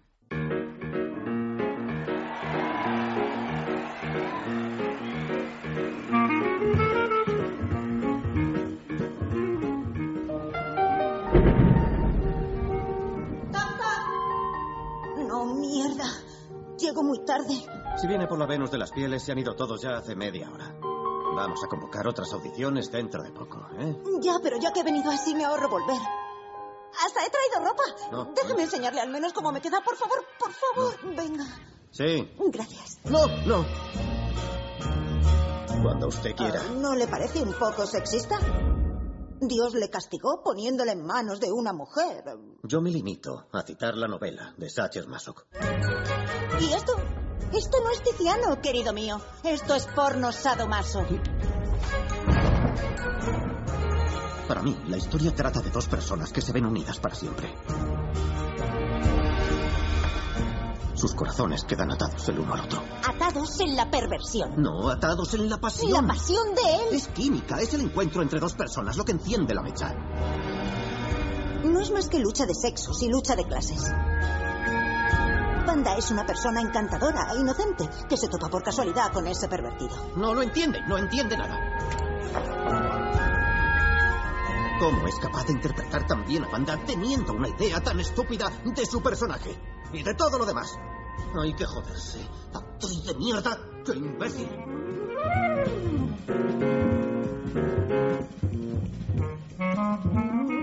Eh, el actor del que estábamos hablando, que sale en, la película de Polanski, es Mathieu Amalric. Eso es, exactamente. Muchísimas gracias, Fran. No, no, Polanski no ha sido el único que ha hecho una adaptación cinematográfica de La Venus de las Pieles, porque ha sido adaptada al cine al menos cinco veces. La primera en el año 67 por eh, Marzano. Dirigida por Joseph Marzano. La siguiente ha sido en 1969, una, una versión que hizo Jess Franco, Jesús Franco, que, que filmaba muchas de sus películas como Jess Franco, y en esta versión el protagonista era Klaus Kinski. Fíjate, bueno, ¿Eh? ideal. Sí, la verdad es que sí. Luego en 1970, eh, Máximo Dallamano hace una versión con Laura Antonelli. Y ya tenemos la, Ah, no, tenemos todavía una versión en 1995, sí. Eh, dirigida, a ver cómo decimos estos apellidos. un nombre imposible es un nombre Víctor Nieuwenhuis y Martie Seifer. Aquí no se ha estrenado esa, esa versión. En cualquier caso, o sea, está claro que es un texto que produce muchísima curiosidad y, e interés y, de hecho, pues se acaba de estrenar en Madrid eh, y luego irá de gira la Venus de las Pieles, interpretada por eh, Clara Lago, que es una actriz que bueno ahora está en un momento de, enorme éxito, por puesto que es la protagonista de la película de Emilio Martínez Lázaro, Ocho apellidos vascos. La película más taquillera del cine español, ¿no? Y que ya es una niña prodigio, Clara, ¿no? Porque ya en el fue estuvo nominada al Goya como mejor actriz revelación creo que eh, con el viaje de Carol, de Imanol Uribe. Y bueno, pues presenta esta, esta versión teatral que, mm, que yo la verdad es que nunca la había visto a Clara en, en el teatro.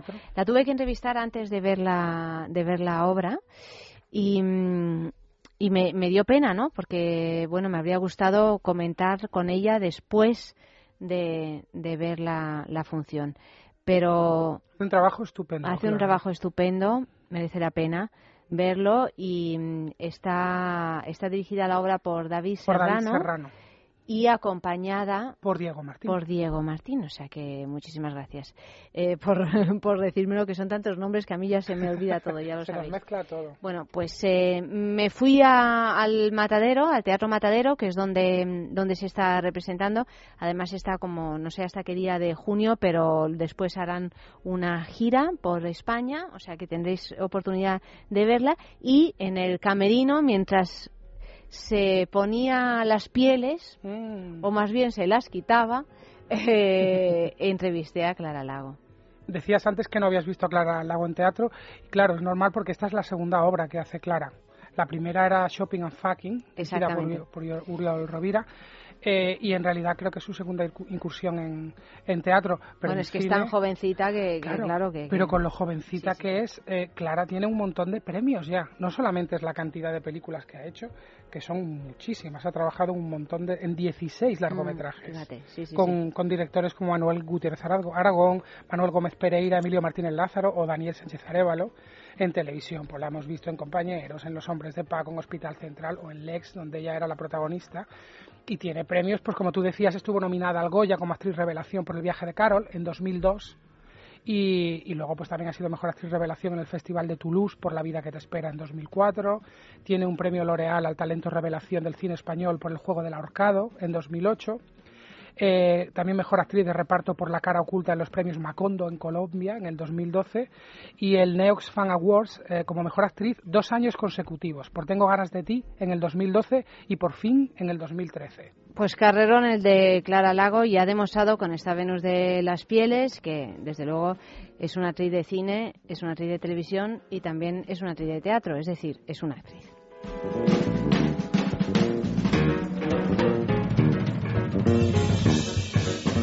¿Cómo llega a ti el, proyecto de hacer la Venus de las Pieles? Pues porque Daniel Sánchez Arevalo em, me lo ofreció, básicamente. Estaba yo rodando Ocho apellidos vascos y me llamó, me dijo que tenía un proyecto entre manos de teatro, que me quería mandar el texto, que para él era uno de los personajes femeninos más alucinantes que había leído y que si me gustaba, que lo hacía.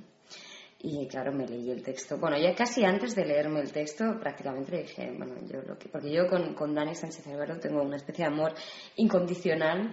Me encanta cómo trabaja y tengo mucha confianza en él. Con lo cual, si él me ofrece algo, tengo ya casi seguro que me va a encantar. Y efectivamente, leyendo el texto fue como... Bueno, la primera vez que lo leí pensé, wow, o sea, es, es fuerte el texto. Pues, la primera vez que lo lees como de, a ver, tengo que darle un par de repasos para, primero para entenderlo bien, porque tiene una de capas, y, y luego sobre todo que el personaje de ella, que es verdad que ya por texto dices, wow, qué apetecible, a la que lo leí en voz alta por primera vez, ya no te digo ponerlo en pie, sino leerlo en voz alta, dije, bueno, esto es, esto es como para, para pasárselo muy bien realmente. ¿Has ido a ver la película? No. No lo has visto. te lo ha prohibido, te lo ha prohibido. Ahora ya me ha dicho, ahora la puedes ver, mm. si quieres. ¿Y no tienes una curiosidad horrorosa? Sí, sí que quiero verla, pero en su momento me dijo que no, claro. que mejor que no la viera y yo soy obediente y no la vi bueno, dicen que es mejor, ¿no? Porque si no realmente se te puede hacer eh, un lío en la cabeza, no lo sé, depende. Hay actores que prefieren verlo todo y otros que, no. Diego, que sí que la vio en París, em, decía que él mm, más que nada se quedó como intentó no, no imitar nada, pero que también, sin embargo, lo malo ves muy claramente lo que no hay que hacer, como guía un poco. Y yo es que, yo por mi parte es que soy un poco esponjita y a lo mejor sin darme cuenta incorporo cosas y prefería no. Prefería no, ¿Cómo abordas el trabajo en los ensayos? Porque es un texto pues muy complicado en el que además eh, hace falta una dosis de desinhibición grande, imagino. Pues yo, eh, o sea, tú te has leído el texto. El texto lo conozco bien, sí, sí. Vale. Eh, pues es como que yo, en, en general, en, en, mis trabajos, quizás sí que sí que soy más mm, es que iba a decir metódica de algún no tampoco pero pero sí que me rayo mucho o sea pienso mucho mm. Y le doy muchas vueltas y utilizo mucho la lógica y como racionalizar los comportamientos que todo tenga como una estructura.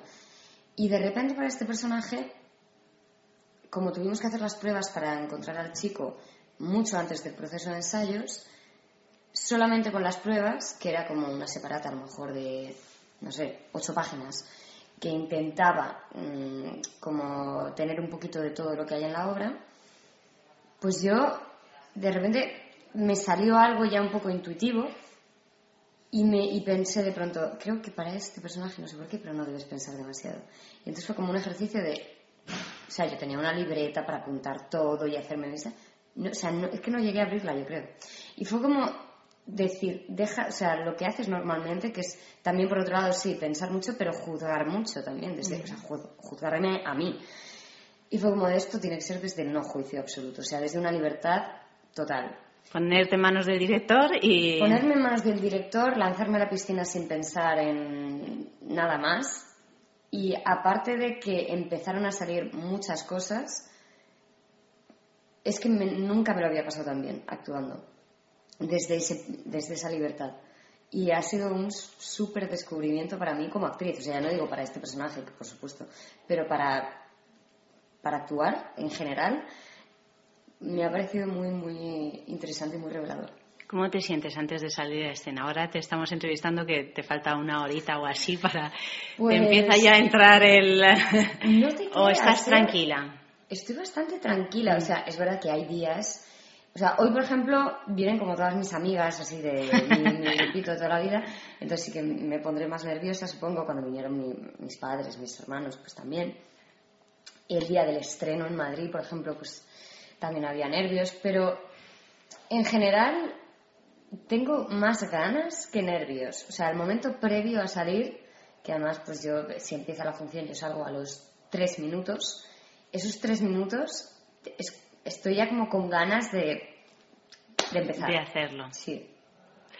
Eh, imagino que este proyecto era anterior, o sea, ya lo estabais organizando antes de que de que eh, ocho apellidos vascos fuera el bombazo que, ha sido, ¿no? Porque bueno, los eh, montajes teatrales pues empiezan con, tiempo y dedicación, ¿verdad? Eh, cuando, cuando has visto que, bueno, que, que, has tenido ese, ese éxito tan maravilloso, ¿no? Que ha sido esta, esta película, en ningún momento te has planteado no hacer la obra de teatro. Te lo pregunto porque muchas veces los actores, en cuanto tienen las dos opciones de hacer cine o teatro, eh, abandonan el teatro por el cine. Si te mm, digo la verdad, esta obra se iba a hacer antes. Mm. Tuvimos que retrasarla. ¿Por la película? Por, no, por la mm. película no, o sea, por un, por un estreno, porque haya tenido éxito una película, no se retrasa nada.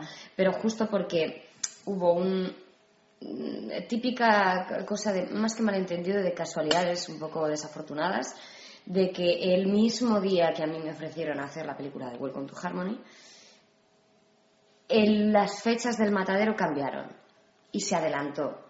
Entonces el mismo día que yo dije que sí podía porque no me coincidía con la obra mm, a los de la peli de repente mm, los del matadero dijeron se adelanta un mes todo y era justo de repente ya no se, no se podía. Entonces fue como, bueno, fue un poco putada, pero al final se pudo hacer para que se pudieran hacer encajar las dos eh, las dos cosas.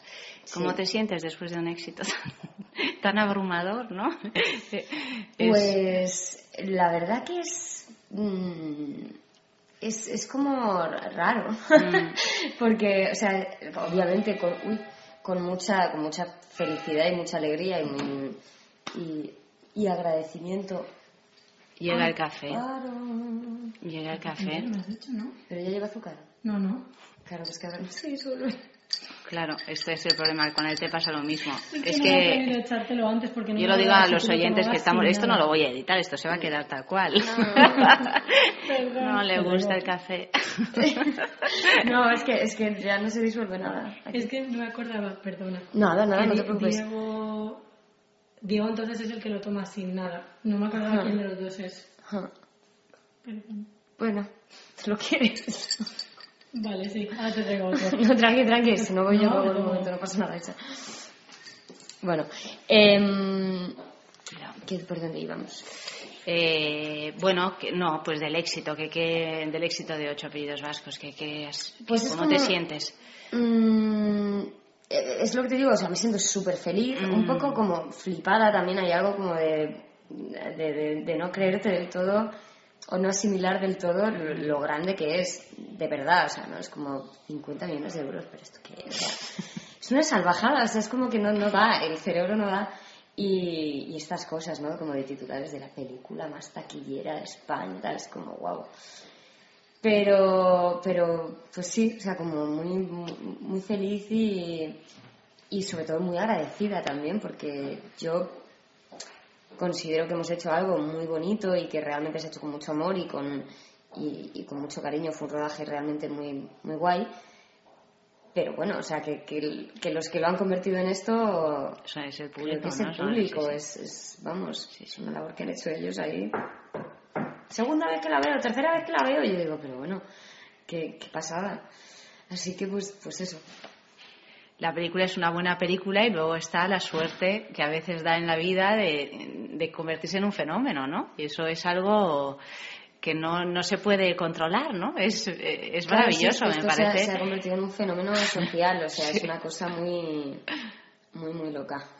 Encuentras a gente que dice, bueno, yo no llevaba cinco años sin ir al cine y he ido a ver ocho apellidos vascos. Ni tanto ni tal, ¿no? O sea, yo cuando oigo lo de, llevaba diez años sin ir al cine y esta es la cuarta vez que voy a ver. bueno, pues yo qué sé, quizá no hace falta que las cuatro veces que vayas La cartelera es muy amplia, sí.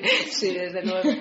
Sí, porque además hay algo como que a mí, por un lado, te halaga mucho, pero por otro lado me da un poco de rabia cuando oigo a la gente o leo twitters y cosas así de ver si es que cuando se hacen las cosas bien sí que queremos ir al cine y tal que dices me encanta que la gente piense que lo hemos hecho bien y que la gente esté tan contenta con la peli o sea me parece maravilloso. Pero eso no quiere decir que no hagamos más películas bien. O sea, quiero decir que hay muchas películas españolas que son maravillosas y que no va a verlas sin pena ni gloria porque no tienen la promoción que hemos tenido, porque no tienen el boom de pronto, por lo que sea pero que hay algo como de aquí realmente hizo mucho ruido antes y es verdad que el boca a oreja ha funcionado increíble, ¿no? Pero hay películas que ni siquiera tienen la oportunidad de que funcione el boca a oreja porque en dos semanas las han quitado. Entonces, da rabia y dices, jo, molaría que de repente esta pasión que tenemos los españoles cuando algo nos gusta, sea como pues, con ocho apellidos o con el mundial, y de repente como venga el país unificado con la roja, ¿no? Esto a mí digo, me encanta, pero me encantaría que no pasara solo con dos cosas en la vida, sino que pudiera pasar con, ¿no? Como de apoyar un poco más lo nuestro porque sí, porque es nuestro. Clara, comienzas a, trabajar creo que con 12 años, desde muy pequeñita o con 10, ¿no? ¿Qué pasó? O sea, ¿en qué momento? ¿Qué, pasó? No, quiero decir que estas cosas son muy curiosas, ¿no? ¿En qué momento un niño decide ser actor o lo que sea, ¿no? O sea, esa, lo que se llama la vocación, ¿no? ¿Cuándo te pues diste cuenta? ¿De qué manera te diste cuenta de que querías dedicarte a esto? Eh, pues la verdad que fui, fui yo un poco ahí a ver. Porque no viene de familia, ¿no? No, eh, no realmente. O sea, tengo un tío que es actor, Javier Lago. Mi madre, había sido actriz de doblaje y, es cuentacuentos.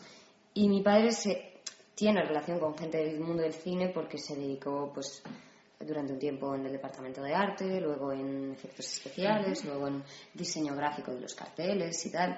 Pero pero vamos, que realmente, o sea, no me, no me vino por eso, fue una cosa bastante más vocacional, sin saber muy bien por qué. O sea, como que ya había algo que me atraía mucho, pues eso, sin saber, porque si, hasta que no ves un rodaje tampoco sabes, no te lo imaginas. Pero fue el primer rodaje al que fui que me quedé como, o sea, loca de amor por, por esta profesión. sí, sí, no me quería ir a casa. O sea, era como de mi madre, cariño, que mañana tienes colegio, y de repente era como ¡no! O sea, no me quiero ir, me quiero quedar aquí con ellos. O sea, de repente era como sentirme como de he encontrado mi sitio. ¿Y te pasó lo mismo cuando te subiste a las tablas de un escenario? Porque en realidad es muy diferente, ¿no? El, es muy el ambiente. me pasó un poco lo mismo. Yo siempre había tenido mucho miedo a lo del teatro, la verdad. O sea, nunca lo había podido hacer en parte porque es más difícil siendo un niño. Mm hacer teatro porque es mucho más mm, sacrificado en el sentido de que los ensayos, luego funciones todas las noches, gira, o sea, al final te tiras mucho tiempo. Un rodaje, pues como mucho son dos meses y, ya está. Entonces, de más pequeña no había podido, pero la primera vez que me lancé, que fue en Barcelona haciendo Shopping and Fucking, que también es un texto tremendo. Hola, ¿qué tal? Eh, yo previamente tuve momentos de, me voy a acojonar, voy a acabar diciendo en el último momento que no puedo, me va a traer un ataque de repente. Y justo antes del día del estreno, efectivamente estaba histérica. O sea, estaba fumando compulsivamente en, bueno, el cagadero de palomas que teníamos ahí para fumar. Y estaba con un compañero, con David Marcé, diciéndole, tío, o sea, es que. ¿Por qué me he metido yo en esta movida, no? O sea, sí, era como.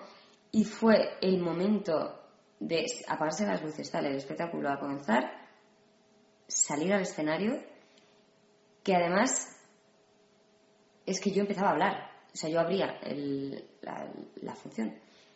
Y fue una sensación tan extraña, de repente, de, de cero nervios, de bienestar. Como una extraña seguridad y sí, como sí, de, estar a gusto que dije, mm, no entiendo muy bien qué está. O sea, me pensé, algo estás haciendo mal. O sea, quiero decir, esto no debe ser normal. Y no sé, y me, y me suele pasar un poco así. Es como que si tengo nervios en algún momento, cuando estoy ahí, no. O sea, hay algo como. Pero también me pasa rodando, como que. O sea, pero ya con cosas físicas, de entre acción y corte. Por ejemplo, con el frío es una cosa que tampoco me he explicado nunca. O sea, yo puedo estar. No soy súper friolera yo y, y empiezo a tiritar y empiezo a temblar, pero que todo el cuerpo me hace así. Mm. Entonces puedo estar así mm, segundos antes de que digan mm, motor y ya empiezan, eh, 24-3, toma uno, pum, tal, rueda. Y de, y de repente estoy así, en acción y hago pum. Y, y no siento el frío. Y dicen corten y de repente otra vez. es, es, una cosa, sí, no sé. el cuerpo es sabio. Claro, ya para terminar veo aquí en el camerino una ropita así, una lencería íntima que verdaderamente eh, un sujetador negro, unas, eh, un corsé, un... es, em, muy sexy esto. Claro, divino, Sager Masok, ¿no? Total. ¿Y, ¿Y qué tal con vestida así? ¿Salir a escena? ¿Cómo te sientes? ¿Una diosa?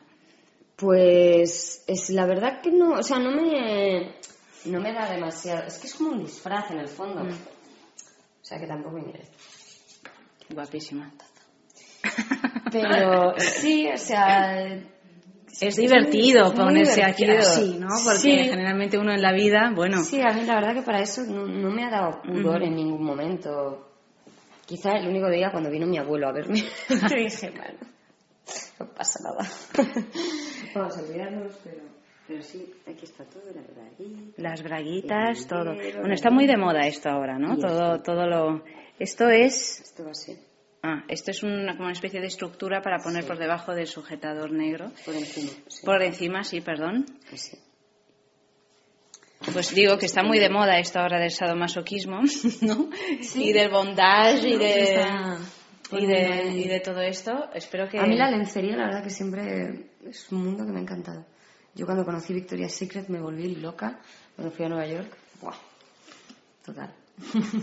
Clara, muchísimas gracias. Mucha mierda para la función de esta noche y que tengas mucha suerte.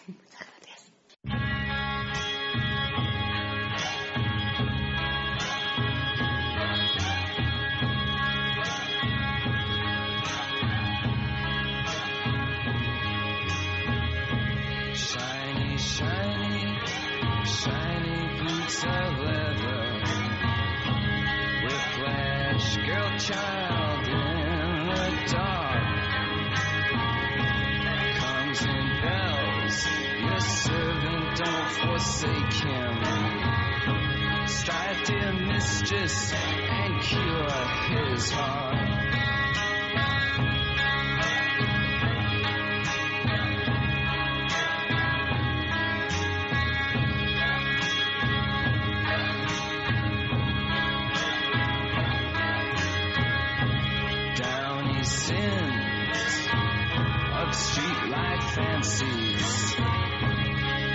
The costumes she shall wear.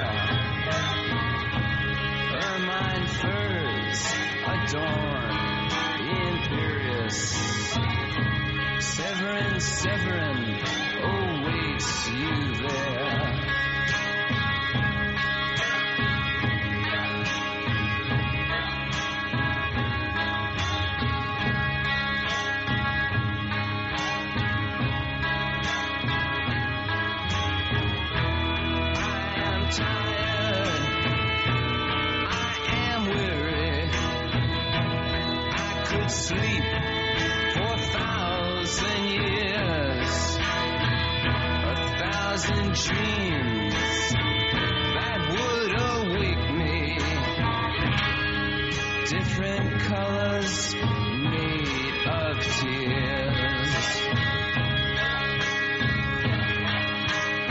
Estamos escuchando una canción que es una, una de las canciones más controvertidas de, de Velvet Underground, que es precisamente Venus in Furs, que está inspirada en la novela de Sacher Masoch, porque también hay mucha música que hemos encontrado esta Sí. noche que tiene que ver con la Venus de las Pieles, ¿no? Pues sí, también, mira, la banda austriaca Ordo Rosarius Equilibrio también tiene una canción que hace alusión a Severin. Severin, que es el protagonista de la novela. Sí, la canción se llama She's in Love with a Whip, My, ben, my Venus in First, que es que significa ella está enamorada de un látigo, mi Venus de las pieles. Dios mío. Fíjate. También unos suecos que, claro, eh, se envuelven en las pieles también. Con el frío que Electric hace. Wizard. Ujú. Pues también incluyeron una canción con el título Venus in First en el, en el disco Black Masses en el 2010. Y esta novela incluso ha sido llevada al cómic por Guido Crepax, lo cual, bueno, no es de, extrañar porque Crepax siempre ha sido un hombre muy cercano a todo lo que pudiera tener un erotismo, una sensualidad así muy evidente y claro, me imagino que dibujarlo para él pues habrá sido una auténtica delicia. Vamos con un sexo en la calle. Hemos preguntado lo siguiente, Madonna, 50 sombras de. la Venus de las pieles. En fin, ¿por qué crees que se ha puesto tan de moda la estética sadomasoquista? ¿Qué tendrá esa estética que tanto nos gusta?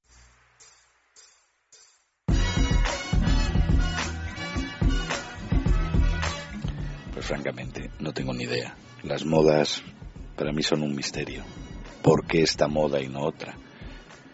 Supongo que en este caso de la moda sadomasoquista o el fetiche o burlesque o todo esto, pues vendrá por este éxito tan tremebundo de lo de las sombras de Grey, o sí que es una especie de novela rosa para para para mujeres, no sé, poco atrevidas. Y por otra parte, el, la moda sadomasoquista y fetiche, en plan fiesta, pues puede tener su gracia. Así que bienvenida sea y cuando se vaya, que se vaya con Dios. La estética sadomasoquista no creo que se haya puesto de moda y quizás hubieran que matizar entre estética y práctica. De todas maneras, la moda en este caso es el reflejo de algo que hace tiempo que está ahí, de manera sobre todo underground, yo diría, y que cada vez sale más a la luz como reacción a una sociedad deficiente y que por su falta de conciencia educativa y liberadora, es decir, su opresión y normalización extremas camufladas en pretendida apertura y libertad de expresión, cada vez más nos conduce a prácticas sociopáticas y de autodestrucción.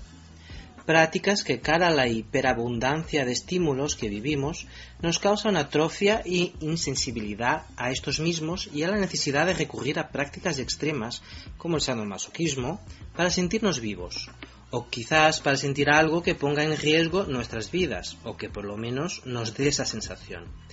El dominador y el sumiso que juegan a la vida y a la muerte. Esto va mucho más allá de la moda. La moda no es más que la puntita del iceberg, la puntita nada más. Yo creo que la estética del cuero se ha puesto de moda porque tiene mucha personalidad, ¿no? todos lo conocíamos desde siempre, porque siempre ha estado un poco ligado al deseo y la provocación, rollo el anuncio de Jax, aquel de la chaqueta. Además era el siguiente paso lógico después de que todos nos hincháramos en la tele a ver programas de sexo en los que se hablaban de juguetes sexuales, que bueno, yo creo que eso fue lo que lo normalizó todo. Creo que la estética masoquista se ha puesto de moda porque no pasa desapercibida.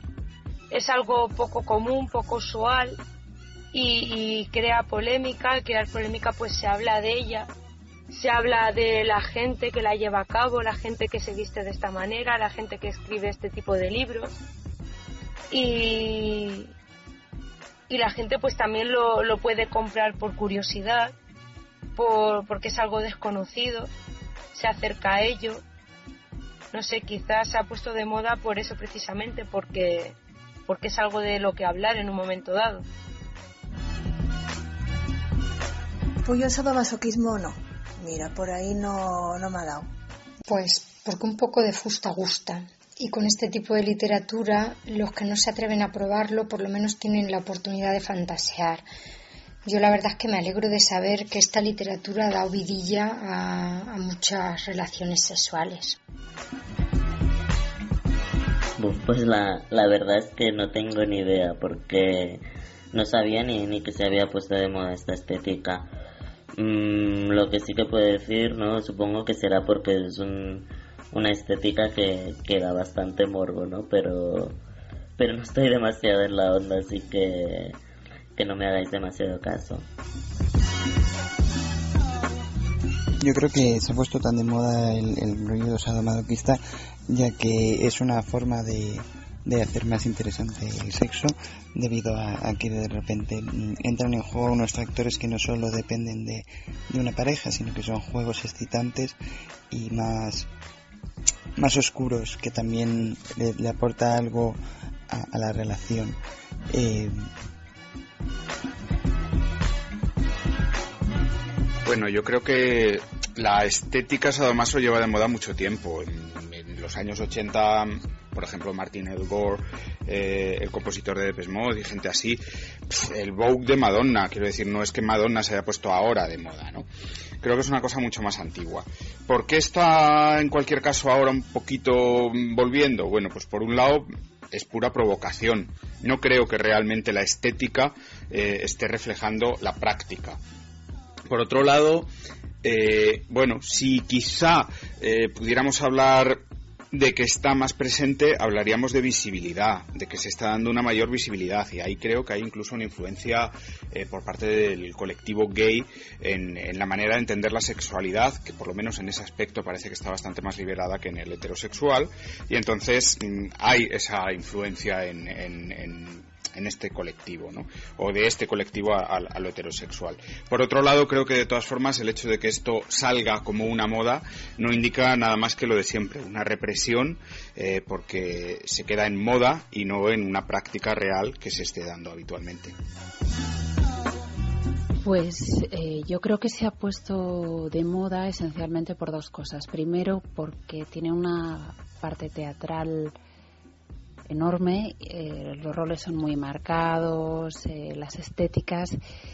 Y segundo, y lejos de lo que pueda parecer, es un espacio muy, muy seguro, un espacio sexual muy seguro, sobre todo para la mujer, porque todo lo que va a suceder de antemano ya está muy pactado, ¿no? Hay una especie de código de seguridad, entonces te sientes muy protegida.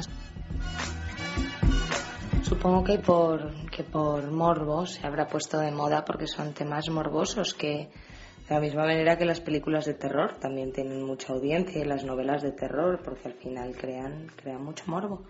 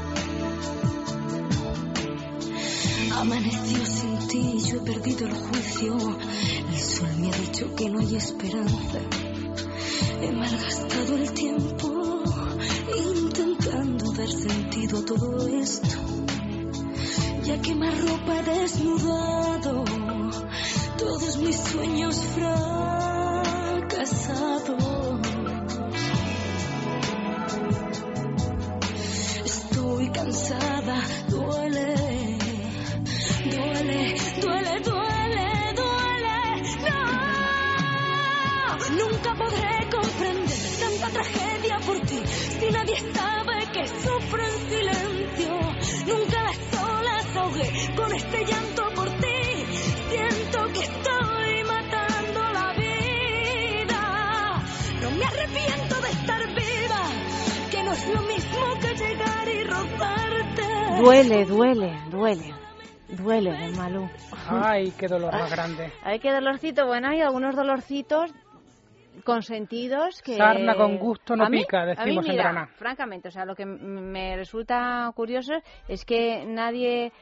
haya dicho en, la pregunta de sexo en la calle que en realidad esto, oye, que tampoco hay que estudiar para practicar ahora los, los así, los eh, tal del sadomasoquismo, los puristas, pero que cositas así sadomasoquistas las, las aplicamos. Pero nadie ha hecho un comentario negativo, ni nadie ha dicho, uy, qué terrible, uy, qué cosas no, pero como si fuera... Sí, pero, pero nadie dice, pero si esto es normal. ¿Qué es lo que es? Es lo que es. Pero es lo que Sin se ve. necesidad de ponerse con un traje de cuero, ¿verdad? Para nada, un poquito de caña. eso un poquito, ayuda. Un poquito de cañita. Como decía por ahí una, una de las entrevistadas, un poco de fusta gusta. un poco. O la vara de mando. La vara, de, mando. es ¿Cómo suena eso? Eh? Muy sexy. Mm. Porque claro, tú dices un látigo, una fusta. No, no, no. Una vara de mando. Una vara de mando. Es ideal para la Venus Firme. de tenemos un regalo que no es una vara de mando, sino que es una cosa que da solo mucho placer, pero bueno, nos da placer ahí donde nos duele, que tiene que ver con lo que nos ocupa esta noche. Llega el momento de Lelo, de nuestro concurso Bailelo. Esta semana tenemos el super premio, porque es el Smart One de, de Lelo, que es un masajeador. Cuando digo masajeador, enseguida decir, bueno, es una cosa erótica. No necesariamente, o sea, no es, no es un, eh, es no es un aparato de estos que hay que utilizar en los genitales, sino, por ejemplo, en las cervicales, que a veces Mm, duele. ¡Qué gusto! O en, o en esa parte así de la espalda ahí por detrás, encima de los riñones, que dices, pero aquí que tengo un nudo, eso que te dicen, tienes un nudo, y Tienes madre piedras Dios, ahí. un nudo. Un nudo Bueno, muscular. Pues el Smart One desanuda los nudos. Y cuando quieras que no, que cuando uno desanuda los nudos, pues también se desanuda a sí mismo y le entran ganas de practicar el sexo. Así en plan sadomasoquista o no, o, o como sea, da igual. Entonces, el Smart One nos va a venir fenomenal. Además tiene un super premio también. Bueno, es una, es una maravilla. No dejéis de participar porque si, si participáis, si no participáis, es que sois unos sadomasoquistas, con unos sádicos con vosotros mismos. Claro, unos masocas. Unos masocas, eso. Sexo arroba es radio punto FM, es nuestro correo electrónico, facilísimo. Sexo arroba es radio punto FM. Os pido que enviéis una fotografía de algún lugar donde donde hayáis tenido un encuentro muy, muy, muy apasionado, muy sexy, muy erótico. Uno de esos lugares, bueno, que puede ser un beso. Muchos dicen ese beso, ese beso. Por cierto, el jueves vamos a hacer un programa entero dedicado a los besos. O sea que lo digo porque hay besos Y besos. y besos. Hay besos que uno no olvida. Se quedan Que uno no olvida siempre. y que no olvida sexualmente, vamos, no digo ya el amor y todo bien, No, pero no, no, beso, un beso. un beso. Morreo. Morreo muy feo. Mira, el otro día me, me decían en casa las adolescentes que pululan por casa, dicen, eh, me comió la boca. Y digo, perdona. Me comió la boca. No digo, pues mira, yo esto, tú esto Pues no es lo muy puedes bonito. decir. No, eso es muy feo. Cómeme la boca. No, no, no, no, depende de cómo, no, no, no. No, no, es muy feo, muy feo, no me gusta nada. Un gusta? beso, un beso, me dio un beso, es mucho más bonito. Bueno, mm, porque claro, es que no se suele decir, se suele decir de una manera un poco... Bueno, dicho esto, que me lío, enviad una fotografía a sexo.radio.fm si a pie de foto nos explicáis qué sucedió en aquella ocasión, todavía mejor. Es la, foto que más nos guste, pues la premiamos esta semana con el Smart One de Lelo. ¿Que no ganáis el premio? Pues meteros en la página web de Lelo, www.lelo.com, y ahí veréis las maravillas que hay. Tienda online, además, podéis comprar todos los productos de Lelo, pues ahí mismo. www.lelo.com o www.lelo.com, ya no me acuerdo. www.lelo.com, perdón, sí. Lo he dicho. lo he dicho. Tantas direcciones, tantos pings, tantos pugs, tantas, eh, Tantas cosas. tantas y, y las escaleras sin numerar ya no sé por dónde Por aquí por vamos. dónde por dónde Andamos vamos. Tenemos más sexo en, en la calle porque hemos seguido preguntando. Hemos preguntado si has practicado alguna vez el sadomasoquismo y, y de qué manera. Esto imagino que muchos habrán torcido el gesto. Me dicen, hombre, pero ¿qué me preguntas a mí? Hmm. No lo voy a reconocer. O quizás sí. O Hmm. quizás sí lo reconozcan, puesto que en la radio no se nos ve No se nos ve el la cara. rostro. Pues eso mismo. Vamos a escuchar. ¿Qué han hecho? ¿Qué han hecho?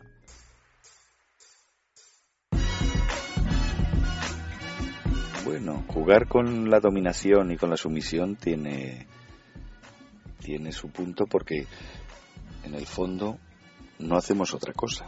En el sexo y, y- en la calle y en la familia y en, clase y en el trabajo y toda relación necesita, como sabe cualquier alumno de eso, necesita, o digo yo, que lo sabrá, necesita un intercambio.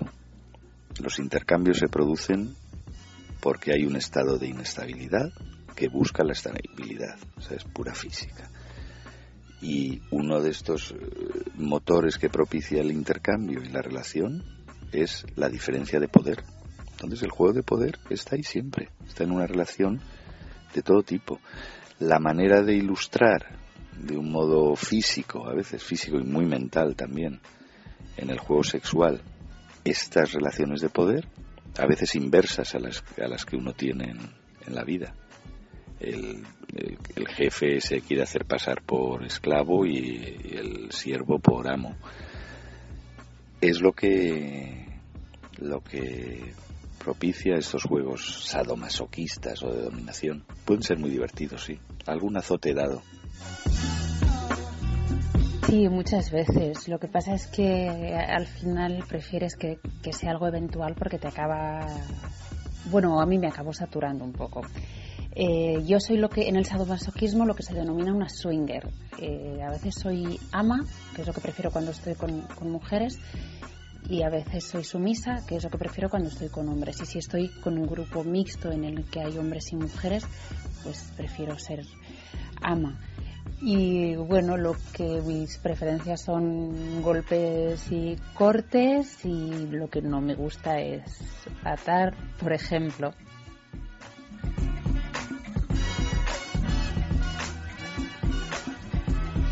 Eh, yo he atado a mi pareja en alguna ocasión eh, para hacerlo más interesante eh, y nada, pues un poco atarla a la cama y, eso. El rollo de ella, lo que es más mm, golpes y cosas así o jugar a ese estilo no, no he terminado de hacerlo. No, nunca he practicado el, el sadomasoquismo, aunque bueno, no sé si se da la ocasión, tampoco, tampoco descarto nada, pero así en principio no es algo que, me atraiga demasiado. Que si lo he practicado, pues sí, en el sexo y por desgracia fuera del sexo también. Eh, pero bueno, en, el sexo de diversas formas. Eh, me he dejado someter, eh, atada en la cama, he pegado, he recibido. Mm, con diversos aparatos también. Mm, bueno, no sé, de muy diversas formas. Pues yo nunca he practicado el sadomasoquismo. Nunca me ha llamado la atención ni, ni he tenido ninguna pareja tampoco que me lo proponga ni, ni nadie cercano. Y de momento no, no estoy interesada. A lo mejor el día de mañana lo descubro y me encanta, pero de momento no, no lo tengo pensado. Sí, he practicado el sadomasoquismo, tanto como dominador como sumiso, es decir, tanto de máster como de esclavo. Además, creo que lo que más me fascina es dar la ilusión al otro de que te está dominando, mientras de forma sumisa lo estás llevando exactamente a donde tú quieres. He hecho pues prácticas privadas y públicas que incluyeron atar y ser atado, usar arneses, slings, dildos, simular violaciones, juegos respiratorios, incluso lluvia dorada. Creo que estoy abierto a la mayoría de las prácticas. Además, creo que la línea que divide el placer del dolor es bastante tenue. Una memoria divertida que tengo y quiero compartir es la de introducir habas congeladas en mi amante ama atado. Él solo sentía el frío y estaba perplejo, y más cuando finalmente fue al baño. Yo no he practicado nunca el sado como la parte más importante de la relación. Es más como un juego que acompañaba a lo demás. Pero bueno, atarse, taparse los ojos, taparse los oídos, es muy divertido. Y ya zurrar o que me zurren me gusta menos.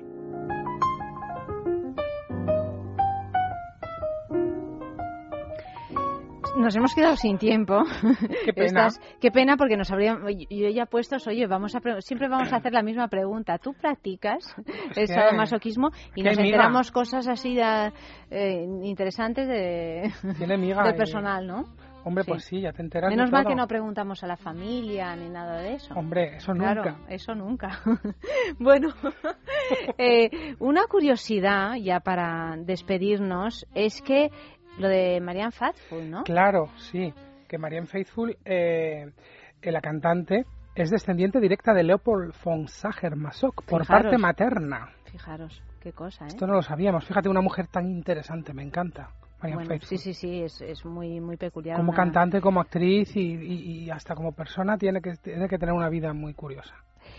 Os vamos a leer un pequeño fragmento de la Venus de las Pieles, que es una, un diálogo entre Severín y banda, nada, mm, para que os hagáis así un poquito una idea. Dice Severin.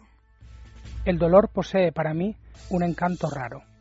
Y nada, nada enciende más mi pasión que la tiranía, la crueldad y sobre todo la infidelidad de una mujer hermosa. Tengo miedo de no poderlo hacer, pero lo ensayaré por ti, bien mío, a quien amo como nunca amé a ninguno. Fran, querido, buenas noches. Ayanta, querida, un placer. Mañana más en producción ha estado Clea Ballesteros. Amalio Varela ha realizado el programa y ya sabéis que mañana a partir de las 12 y 40 más sexo aquí mismo en Es Radio.